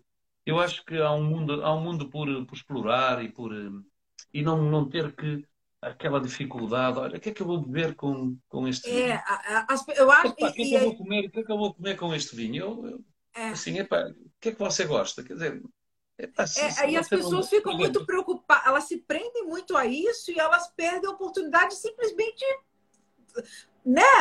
Tá assim, é, é, é assim. O que é que você, eu gosto? Ah, eu adoro não sei o quê. Pronto. Epa, é, essa comida é muito boa. Ok. E este vinho é muito bom. Isso é logo um princípio para funcionar bem. São, são duas coisas. Eu acho que é mais, por exemplo, uma comida. Eu até não é tanto da harmonia. É harmonia, mas é uma comida mais sofisticada, mais elegante. O vinho também tem que ser um vinho mais elegante. É? Uhum. É uma comida mais. Se eu, se eu gosto de uma feijoada, hein? se eu gosto de uma feijoada, eu também gosto de um tinto, um tinto que tenha alguns taninos, bem encorpado, com, com ali com uma força de taninos e não sei o quê, pronto. Sim, e leva sim. aquela proteína e, e, e, dá prazer, as duas coisas dão, porque, porque sabe bem o vinho. Agora, um, nunca um, quem não gostar de um tipo de vinho, raramente uma comida ah, esta comida, afinal gostei deste vinho porque harmonizou com é, esta comida. A, a, comida não vai fazer milagre, né, Luciano? Não, não faz milagres. E o vinho é, também não. Exatamente. É, não, não é assim, né? É.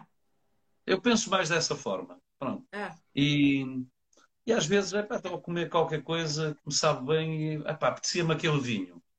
Eh, eu, há pouco tempo estava na, na Bulgária, mas eu queria um branco e até era uma comida, aqueles ovos que eles fazem morrer. Tá, né? aquilo até, casa bem, até o tinto entra melhor, mas, mas como eu apetecia um branco, é? Porque eu também queria ter a partir de um, de um branco que eu queria conhecer, e, não? É, é, isto não há. Estas regras, às vezes, tem que haver um vinho para cada comida, é uma coisa que, nos, que acaba por ficarmos cansados, depois Exato. não chegamos a conclusão nenhuma. É. Melhor é descontraído. Descontraído. Exato. Epá, escolher um bom vinho que nos sabe bem, uma boa comida que nos sabe bem. Não há Você tá incompatibilidades. Tá... Pronto. Exato. É. Você está falando disso, né? Dessa coisa da, da, do, do, do, da descontração, né? Você acha que isso é importante, inclusive, para conquistar a juventude? É, eu, eu não sei como é que é a juventude na Europa. Agora, a juventude no Brasil é uma, é uma, é uma, é uma galera a ser conquistada para o vinho, né? Vocês têm uma cultura um pouco diferente. A gente precisa conquistar os jovens. E aí, nessa, nessa estratégia da, da conquista da juventude, você é a favor das novidades? Da, uh, o que, que você vê, né? Como é que você vê como uma boa estratégia para trazer os, os jovens para o vinho?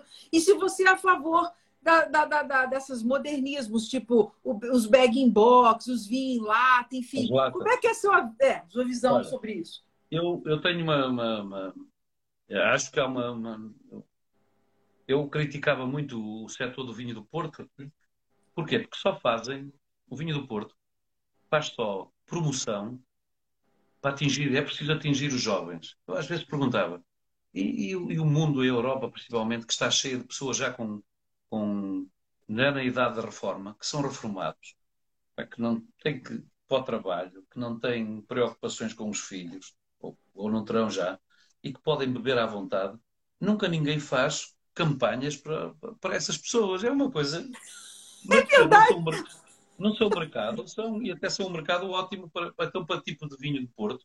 Hoje está provado que as pessoas acima dos 40 anos é que começam a, a provar vinho de Porto. Eu o que acho uhum. em relação aos jovens é que os jovens uh, têm que ter as suas experiências e, e, um jovem quando tem 18, 20 anos bem, quer é beber umas cervejas, uns, uns, uns, uns cocktails, uns, uns shots e é. eu, eu, também fui assim, era agora pode mudar, é no meu tempo bebíamos mais uh, caipirinhas e outras coisas, não é? Agora aos, aos, aos artceltas, essas bebidas todas. Mas, na verdade, até uma certa idade, os jovens têm que, têm que experimentar estas bebidas todas, que forçar um jovem que, a gostar de vinho com 18 anos não é muito fácil. Não. É? não. Eu, quando tinha 18 anos, já estudava, já gostava do vinho, não sei. Mas também não era. Ia, gostava da cerveja, de experimentar outras bebidas e outras coisas.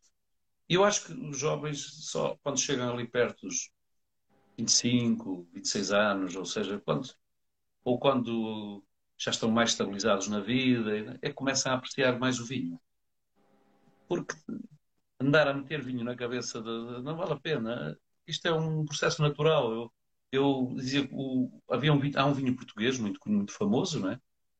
Que é um caso de estudo, que é o caso do Mateus, não é?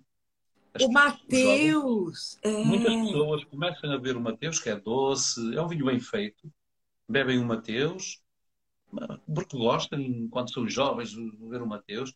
Depois começam a querer experimentar, é uma forma de entrar no vinho. Eles querem experimentar outros vinhos, começam a... E pronto, deixam de beber Mateus, mas depois aparece outra, outra fornada de jovens, de gente mais é. nova. É. Esse vinho é, é, nos Estados Unidos, há um, um estudo sobre sobre um, um produto que é o Mateus, que realmente é um, um caso de estudo, ou seja, é, é, é, uma entrada para o vinho, não é? Sim. E eu acho que não me preocupa muito o, o que eu acho é que cada vez os jovens estão, têm mais conhecimento, estão mais. No meu tempo, a maior parte dos jovens, vinho era, era uma coisa. Alguns até nem bebiam vinho, porquê? Porque estava muito associado à família e estava associado a coisas más, ou seja, que eles viam na família e fora da família, alcoolismo, uh, violência. E, e, e, o vinho era uma bebida muito, muito caipira, não é? Como vocês dizem, é assim muito. é, sim. É. Hoje uhum. não, hoje, hoje o vinho para os jovens é uma bebida mais nobre e, e que eles já estudaram, já sabem do, uh, as regiões e portanto, há mais conhecimento o, o, que acontece, eu acho que o fenómeno no Brasil é maior. É? As pessoas adoram vinhos jovens quando se fala de vinho. Tenho alguma família no, no Brasil e bastantes filhos de primos meus, muito jovens, quando falam de vinho, até poucas vezes beberam vinho, para eles beber vinho é, é, é, o máximo, não é? É. É cultural. E, e, acho que é esse, é digamos que é essa a grande vertente do vinho. Não é uma bebida, é um produto cultural. No fundo, Sim. é muito mais que uma bebida, não é? Uma bebida Sim. é água e, e, se quisermos cerveja, que também tem a sua cultura, mas pronto. Uh, mas o vinho é, é mesmo um, um produto cultural. Sim. E, e, as pessoas interpretam o vinho. Eu vejo hoje os jovens que têm até uma melhor atitude perante o vinho até do que nós tínhamos, não é? Pronto. Com certeza. Aliás, é. eu, tenho um amigo que é escritor, que, que, fez comigo a universidade, e ele até diz uma coisa que é quando vai à minha, à minha adega e tenho a minha cave, a minha garrafeira, ele diz assim: quando nós éramos jovens tínhamos um fígado fantástico e bebíamos, e bebíamos vinhos miseráveis. É? Agora, agora que não temos fígado, agora temos vinhos tão bons né, para beber, mas não temos fígado. Agora que não temos fígado, eu a vida, a vida é mesmo injusta, não é? é... Isto é uma injustiça, não é? É injusto! Adorei essa. Agora que a gente já conhece, a gente entende, aí a gente né, tem muito mais coisa e não temos o fígado para comer. Pois é é uma, uma pena mesmo. E, mas é, é, verdade, isto para dizer que os jovens, isto tem tudo um. Pronto, é uma, uma forma de, de, de Tudo tem o seu, na sua altura. No, tudo e, tem seu e, tempo, é, é. Tudo é, tem o seu tempo, não é? É, é. E aliás, o, tempo, então neste negócio do vinho, o tempo é mesmo o fator primordial. É, quer dizer, não se, não se queima em etapas, não é? Sim. Quase aquela velha história da, da, da senhora Rothschild, não é? Que ela dizia que o que custa são os primeiros 200 anos. Exato. E é verdade isto, quer dizer, é, é, o tempo vai fazendo as coisas, não é? Isto é. não é um negócio que se chega e, oh, ok, vamos embora. Não é, não é, de um dia para o outro, é. Não. É, tem muita base cultural, uma aprendizagem, uh, anos melhores, anos piores. É. Como é que você, como é que você vê o futuro da, da, da, da, da, região dos vinhos verdes, o futuro dos vinhos de Portugal, agora, nos, sei lá, nos próximos. Ah, eu, acho que, no caso da pandemia, né? Acho que a pandemia deu uma, uma chacoalhada em tudo aí, não foi, Anselmo? Sim. E como Aqui é que foi, você vê? Ah. As pessoas que estiverem em casa acabaram por experimentar vinhos também descobriram que, que, que, podiam beber bons vinhos a bom preço também. E pronto, e, foram ficando em casa e foram também aprendendo mais um pouco sobre vinho. Mas o, eu acho que o, o, nosso país é um país muito pequenino, com uma diversidade grande. Aliás, o, o tema principal dos vinhos portugueses é a diversidade. As vinhas velhas também, por aí fora. Mas, mas eu acho que Uh, no caso de norte para sul, uh, no caso dos vinhos verdes, parece-me que dentro de 10 anos devemos ter 3, 4 ou 5 denominações de origem dentro da, denominação.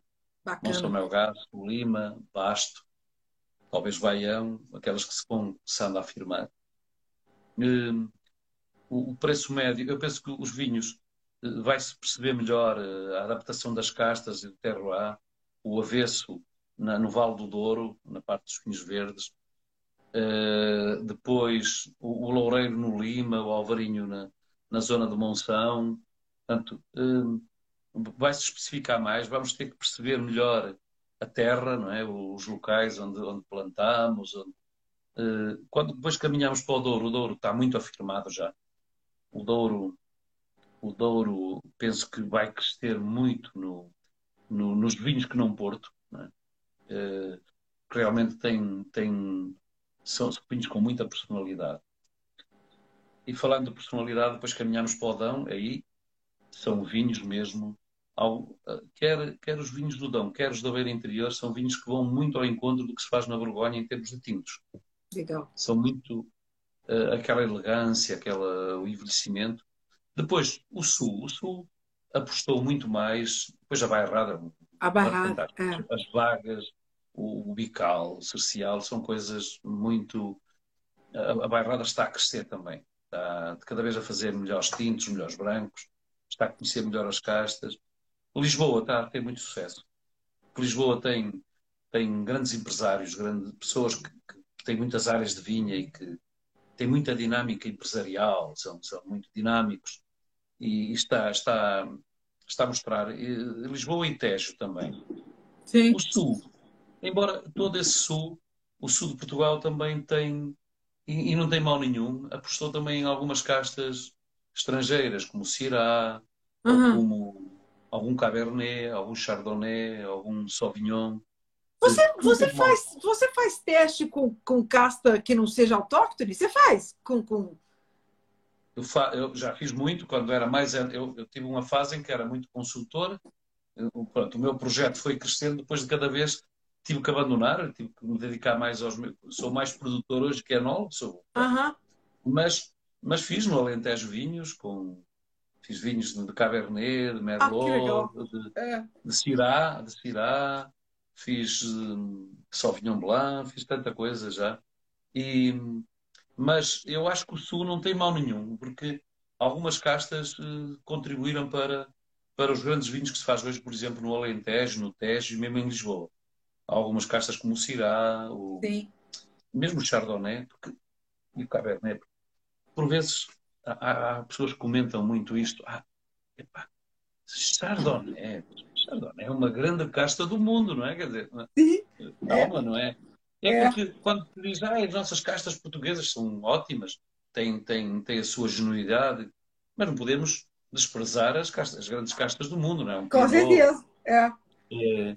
Pronto, eu, eu, nas minhas castas de tinto, eh, no meu, no meus 5 hectares de tinto, tenho lá umas pequenas coisas de Pinot, um rufete, uma tinta francisca, um tinto cão, também para perceber Legal. como é que as castas se adaptam ali. Legal. Portanto, não, também não tenho nada contra, contra essa. Agora, acho, acho que Portugal tem, tem, tem vantagem em usar as castas autóctones, porque estão bem adaptadas e são muito sui generis, não é? Tem... Sim. Hoje, hoje o que é importante também é essa diferenciação, não é? Quer dizer, não se encontra um rufete em qualquer parte do mundo, um vinho com um rufete, feito com rufete, ou, umas, ou um fil blend de, do Douro, ou, ou um, um alfocheiro do Dão, quer dizer, é, é algo que, que, tem personalidade e, portanto, Sim. acho que devemos puxar por essas castas. Sim. Agora, este mundo do vinho também tem as componentes de, do negócio e de, de, que, faz, que, fazem os, os, as regiões mais do sul.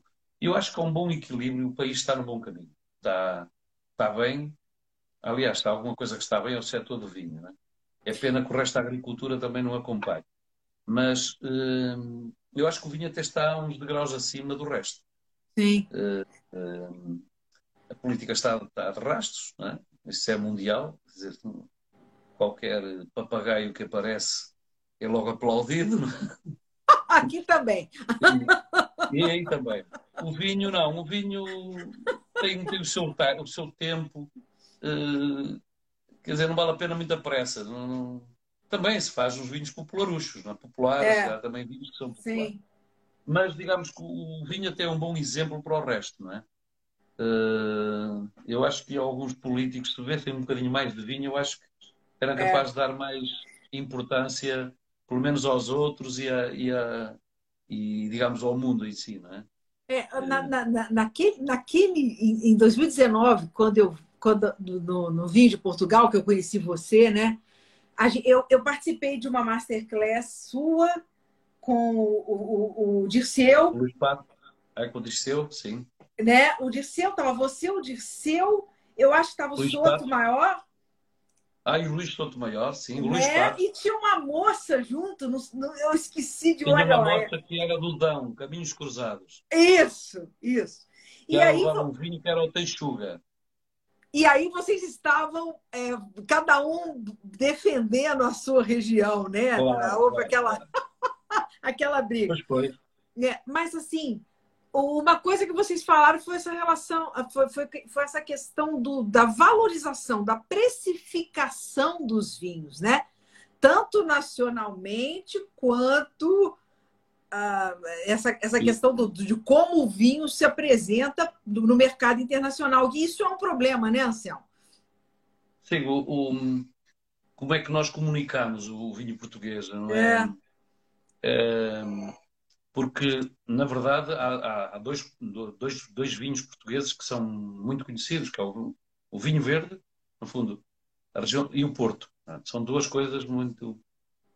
Eh, e a afirmação do resto, eu acho que eh, a Vinho Portugal, que é o organismo que faz a promoção do vinho, acho que acertou bem na diversidade. Ou seja, nós somos um país muito pequeno, mas com uma grande diversidade. E isso, isso é importante. Agora, como, como chegar depois mais perto da. Uh, eu, eu penso que nós nós tivemos aqui um problema grave. Nós, a nossa imigração foi sempre uma imigração por necessidade, não é?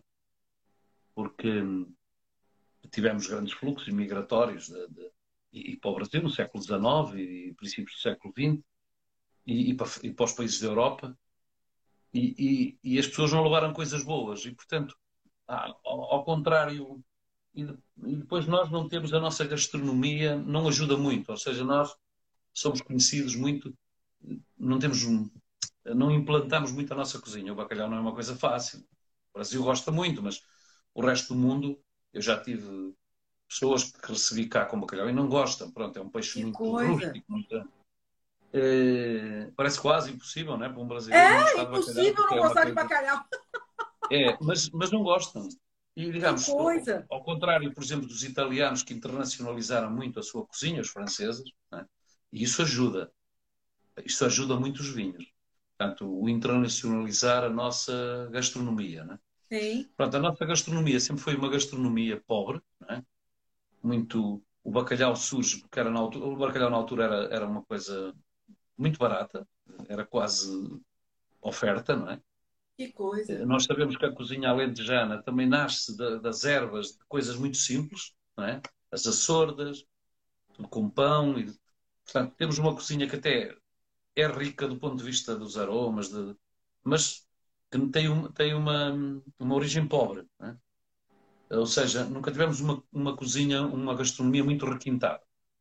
E, por exemplo, os franceses, isso ajudou muito no vinho. E os italianos também ajudou. Tem algo. mas a pizza é uma coisa que está em todo o lado, não é? Sim, sim. É, e as pastas e essas coisas. Agora, é, é. Eu acho que nós, nós, nós estamos a fazer o nosso caminho, também somos um país de fraco recurso, não temos grandes recursos para promover o vinho, como é promovido por alguns países. Não é? é basta só ter uma, é só uma ideia.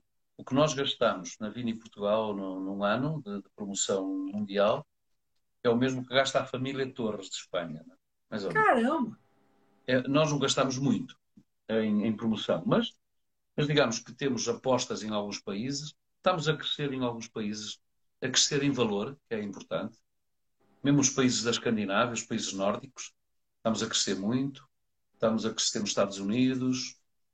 Uh, claro, a Alemanha é um país mais difícil, é um país muito de preço, né?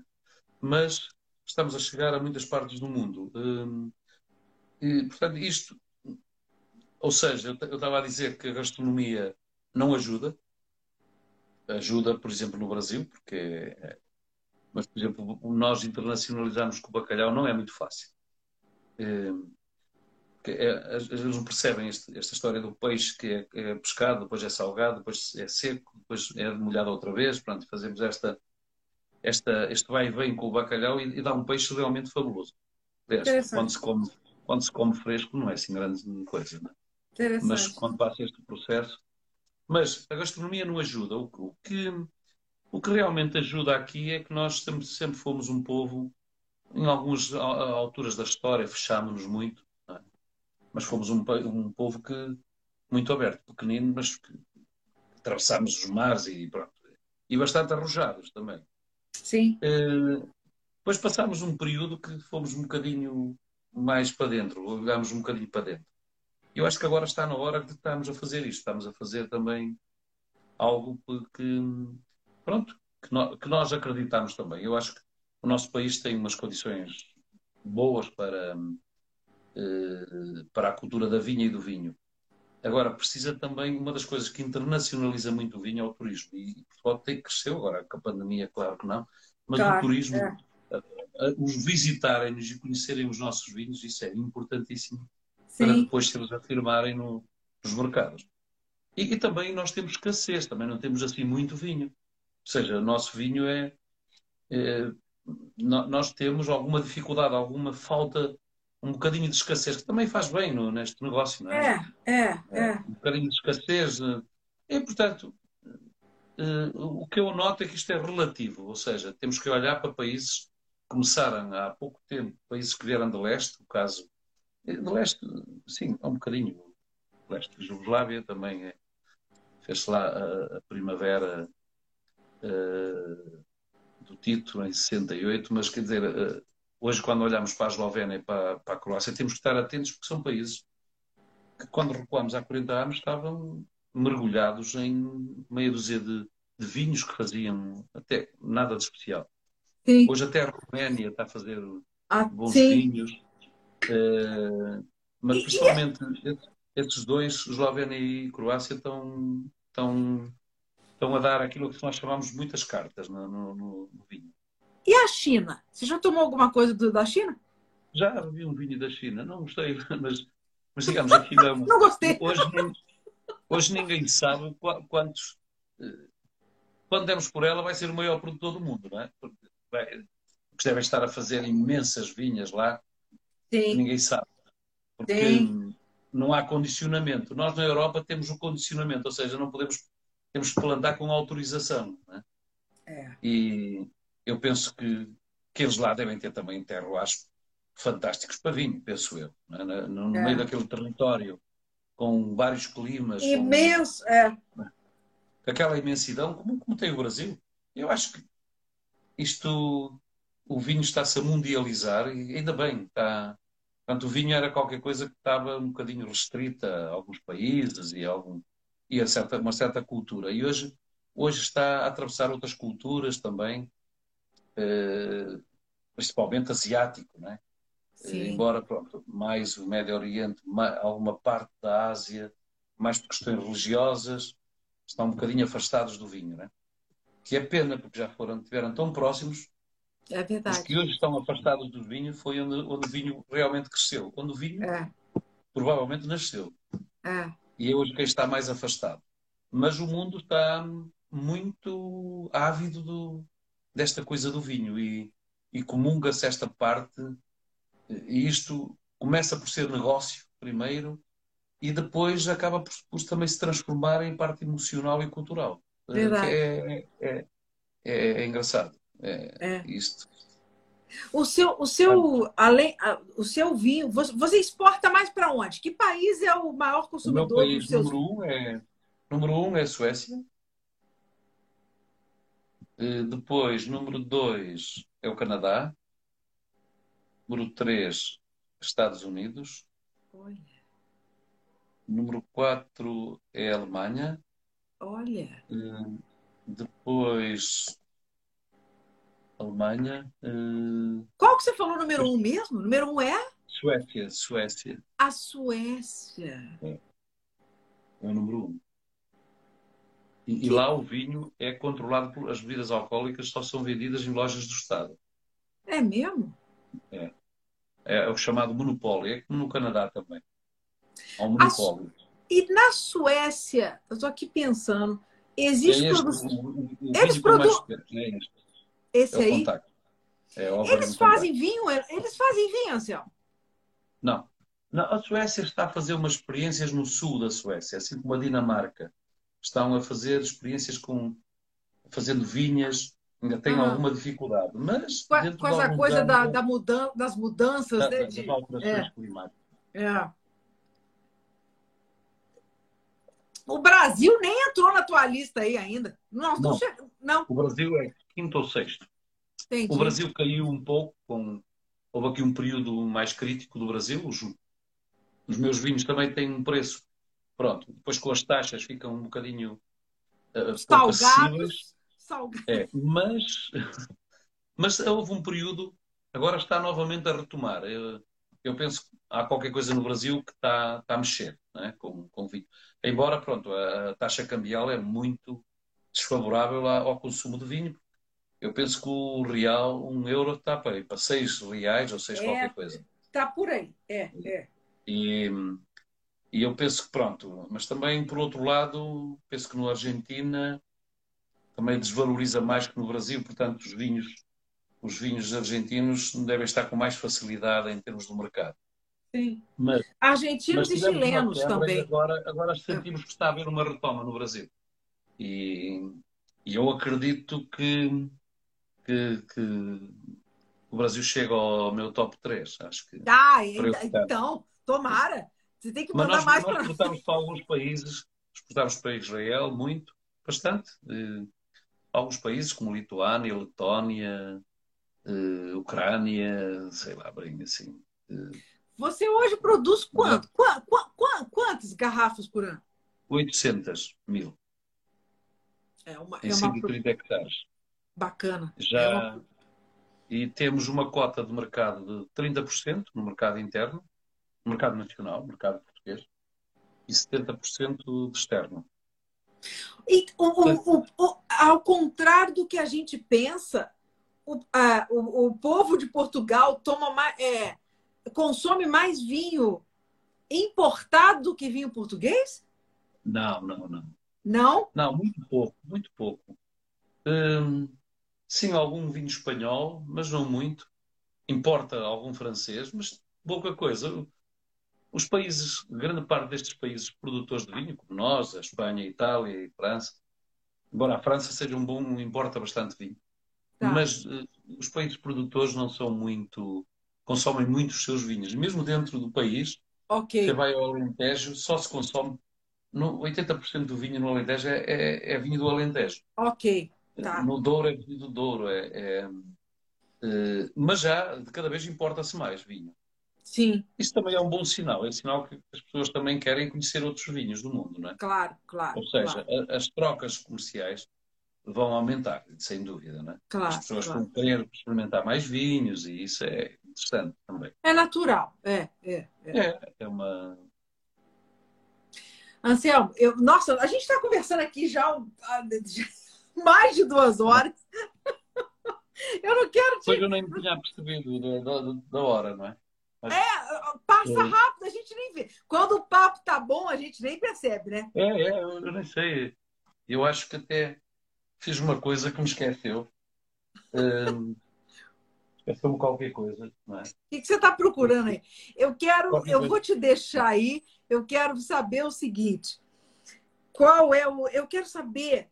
É, é, du- duas perguntas que eu tenho para fazer para você ainda é- são: a primeira, qual é o conselho que você normalmente dá para os jovens que estão começando a trilhar o caminho da enologia? O que faz um bom enólogo? Que conselho que você dá para essa galera que quer seguir os seus passos e quer ser o rei de alguma coisa amanhã?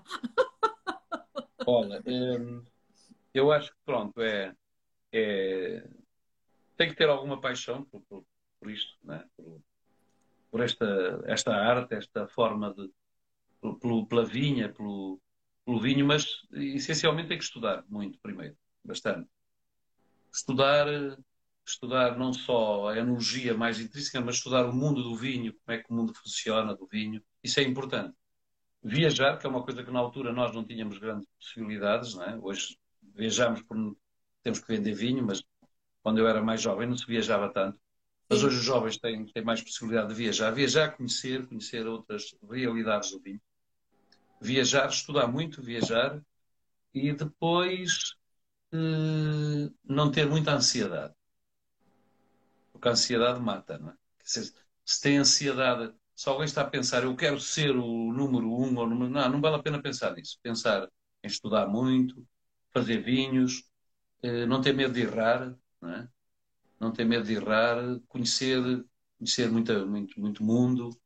E eu acho que é por aí. E depois as coisas vão acontecendo, não é? Eh, Depois também é preciso ter alguma sorte. Eu considero que tive muita sorte. Que caí no mundo do vinho, apanhei também uma fase boa do vinho e pronto. E as coisas conjugaram-se, conjugaram-se.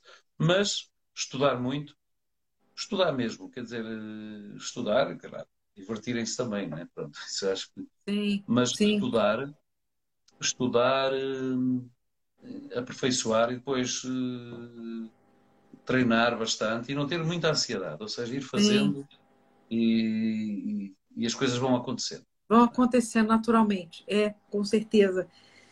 E eu, eu penso em Anselmo, eu, eu, não, eu nem te perguntei a respeito da alcunha, né? O rei do Alvarinho, o rei dos vinhos verdes. Você, mas você, você, você trabalha, você estuda, você pesquisa, você é um grande cientista, um grande pesquisador, né? Como é que você gostaria de passar para a história? Qual o legado que você quer deixar? Qual é a marca que você quer deixar, Anselmo? Ah, eu, eu quero, eu quero, em primeiro lugar, do meu negócio, quero deixar a, a família fique bem, não é? Os filhos e que eles continuem este negócio. Pronto, isso é. Agora, também queria, na minha região, concretizar algumas coisas. É? Uma delas, portanto, era mostrar que nós eh, somos uma região de grandes vinhos brancos no mundo. Tentar, pelo menos, chegar mais longe ainda e por outro lado hum, eh, criar criar aquele conceito de, de pequenas denominações no, de, de, de, nossa da região ser uma denominação dentro da grande denominação que possa haver uma, uma, uma denominação de origem pronto dizer eh, eu costumo dizer que se nós formos se, se, se, se tivermos que ser avaliados temos vinhos já acima de um, um patamar alto temos um leque de grandes vinhos e também temos vinhos que envelhecem, podemos mostrar vinhos com 10 e 20 anos. Portanto, se formos a exame para ser uma denominação de origem, eu acho que passamos. Pronto. E o que eu queria deixar era, no fundo, digamos, que uma região melhor. É? E, e, digamos, e gente que eu gosto de promover, gente que está a chegar ao negócio, jovens que estão a começar a fazer vinho e que que no fundo acabam por, por, por eu ser um bocadinho a locomotiva de, e, e, também eles se interessarem por aquilo que eu faço, mas basicamente, no concreto, deixar uma região, ter uma, ser uma região que se afirme por ser uma grande região de brancos, ou seja, eu e outras pessoas, porque eu sozinho nunca fiz nada, claro, né? dizer, claro. alguma coisa, mas, mas isto, até esta história do rei ou do senhor Alvarinho, acho que é, são coisas que às vezes não, Uh, há tanta gente que se contribui para isto. É? Verdade, é? Até, é verdade. Até, é. até pessoas, pessoas que estão à minha volta e que trabalham comigo. É. Portanto, não, até é injusto isso, não é? Sim. Agora, eu quero é contribuir para, para que uma região, para, para quem fica cá, para, para os futuros que, que, irão estar aqui neste negócio, se, se, se, no fundo vivam melhor também, não é? Porque isto. Claro, claro, pronto, claro. A verdade é que Uh, o que interessa, no fundo, no final do dia, para as pessoas, é que, é que hoje vivem melhor que, que, ontem, não é? E que amanhã aspirem a ser ainda mais do que hoje. Portanto, é, é isso. E nós todos, cada um no seu negócio, tem que contribuir para isso. Com certeza. É, o, o Pedrone está falando aí, que você é referência, é, é essa, essa questão das, da alcunha, né? Com certeza, não foi você que uma vez, um dia, acordou né, e falou assim: eu sou o rei do Alvarinho. Não, né? Não, não. Isso não aconteceu. Né? Isso foi uma, uma, uma, um apelido, uma, você começou a ser reconhecido por um trabalho que você vem fazendo há mais de 20 anos. Né? Não é uma coisa que você acorda de um dia para o outro e fala. Eu sou o rei do Alvarinho, né? As outras pessoas falam que você é. Eu concordo com você não é uma questão do, não é simplesmente você sentar num trono e ah, eu sou, né? Você, você trabalha para isso como outras pessoas Olha, ao, ao seu redor. Posso dizer, posso dizer que cada vindima, quando começa cada vindima, eu fico sempre nervoso. Ou seja, Imagino. parece que é, parece é. Que é a, primeira, a primeira vindima. Pronto. É, uh, e é um bocadinho sempre eu, eu tenho sempre a, a noção que ainda há muito para fazer. Ou seja, é aquela velha história: quanto mais se sabe, menos se sabe. Né? É. é. Quanto, é. quanto mais você abre o mundo e começa a conhecer mais coisas, é que percebe que ainda há muito mais, não é? E portanto é, é, é isso que é isso que é, digamos que é a minha candeia é essa, não é? é sempre atrás de mais conhecimento, de melhorar, de melhorar, de conhecer mais. No fundo, é, é por aí, não é? Você não vai aposentar, né? Você não quer parar nunca, né? Não, eu também. Eu já. Eu às vezes custa-me olhar, às vezes hum, acordo e ainda, ainda penso que estou há 20 anos atrás, é pena, mas olha, eh, isto passa para todos. Você já estou com 59. É isso que eu ia te perguntar. Qual a tua idade? 59. 50... Ah, não. Então você ainda vai dar muito trabalho. Você ainda vai fazer muita coisa. Eu espero bem que sim, mas, mas, mas já, já começo, já, já é um bocadinho. Eh, não me conformo com estas coisas, não é? Que, epá, o tempo passou tão depressa que a gente ainda penso que ainda acabei a universidade há pouco tempo e Sim. que ainda estava. Não, e Sim. na verdade, não, isto vai passando. E... Mas é bom que é. a gente pense que está sempre novo, não é? Isso... Impressionante. É, é, muito rápido, é tudo muito rápido. Quando você vê, abrir o olho e a gente está. Eu, eu tô com 50 também. É um negócio doido, né? A gente não. A gente não. É claro que a gente se vê com aos. Ninguém aqui é negacionista, a gente se vê aos 50, mas a gente não se claro. sente, né? A gente. Pois. É. É, e não, mas é bom. Eu acho que este, a felicidade de ter este, este negócio do vinho tem, é que a gente bebe também. Quer dizer, aquilo que a gente produz é? também consome. Ou seja, isso também é. Não é? Podemos estar num negócio qualquer que a gente produz qualquer coisa e nem. É. Até é impossível consumir, não é? Se, se sapatos ou pregos. Mas digamos que isto é. E daí que também o negócio do vinho é, é, tem que haver um equilíbrio não é? entre o que é a razão e o que é a paixão. Não é? Sim. Equilibrar isso. Se não se equilibra, Sim. se é muita razão, é uma chatice. Quer dizer, é só razão no negócio, mas também se é só paixão, também podemos bater contra a parede. Não é? é verdade. E, portanto, temos, temos que criar sempre aqui um equilíbrio. Com certeza. É. Com certeza. Anselmo, é, eu não, não, não, não sei como te agradecer Bom, Ana, que papo eu, eu bacana. Para mim foi ótimo estar, estar aqui com. Já chegámos a estar com mais 50 pessoas. Mais, é, porque as pessoas entram, saem, entram, saem. A gente teve foi. aqui um. Eh, depois eu até te falo quantas pessoas passaram por aqui, mas, tenho... mas, mas foi assim. São fantásticos, com... fantástico. E, e, pronto, esperemos agora o 22 para para a gente se encontrar aí no, no, nesse grande país que é o Brasil. Por favor, por e, favor. E levar quando... algumas novidades, e levar alguns vinhos, algumas novidades. Com certeza. Eu quando... levo sempre, eu levo sempre no, na, na, bagagem alguns vinhos. É pena poder levar poucos, que, não, mas gosto de levar Nunca, alguns... É, a, a... a alfândega não pois. deixa passar. Sim, sim. Já me aconteceu quando... muita...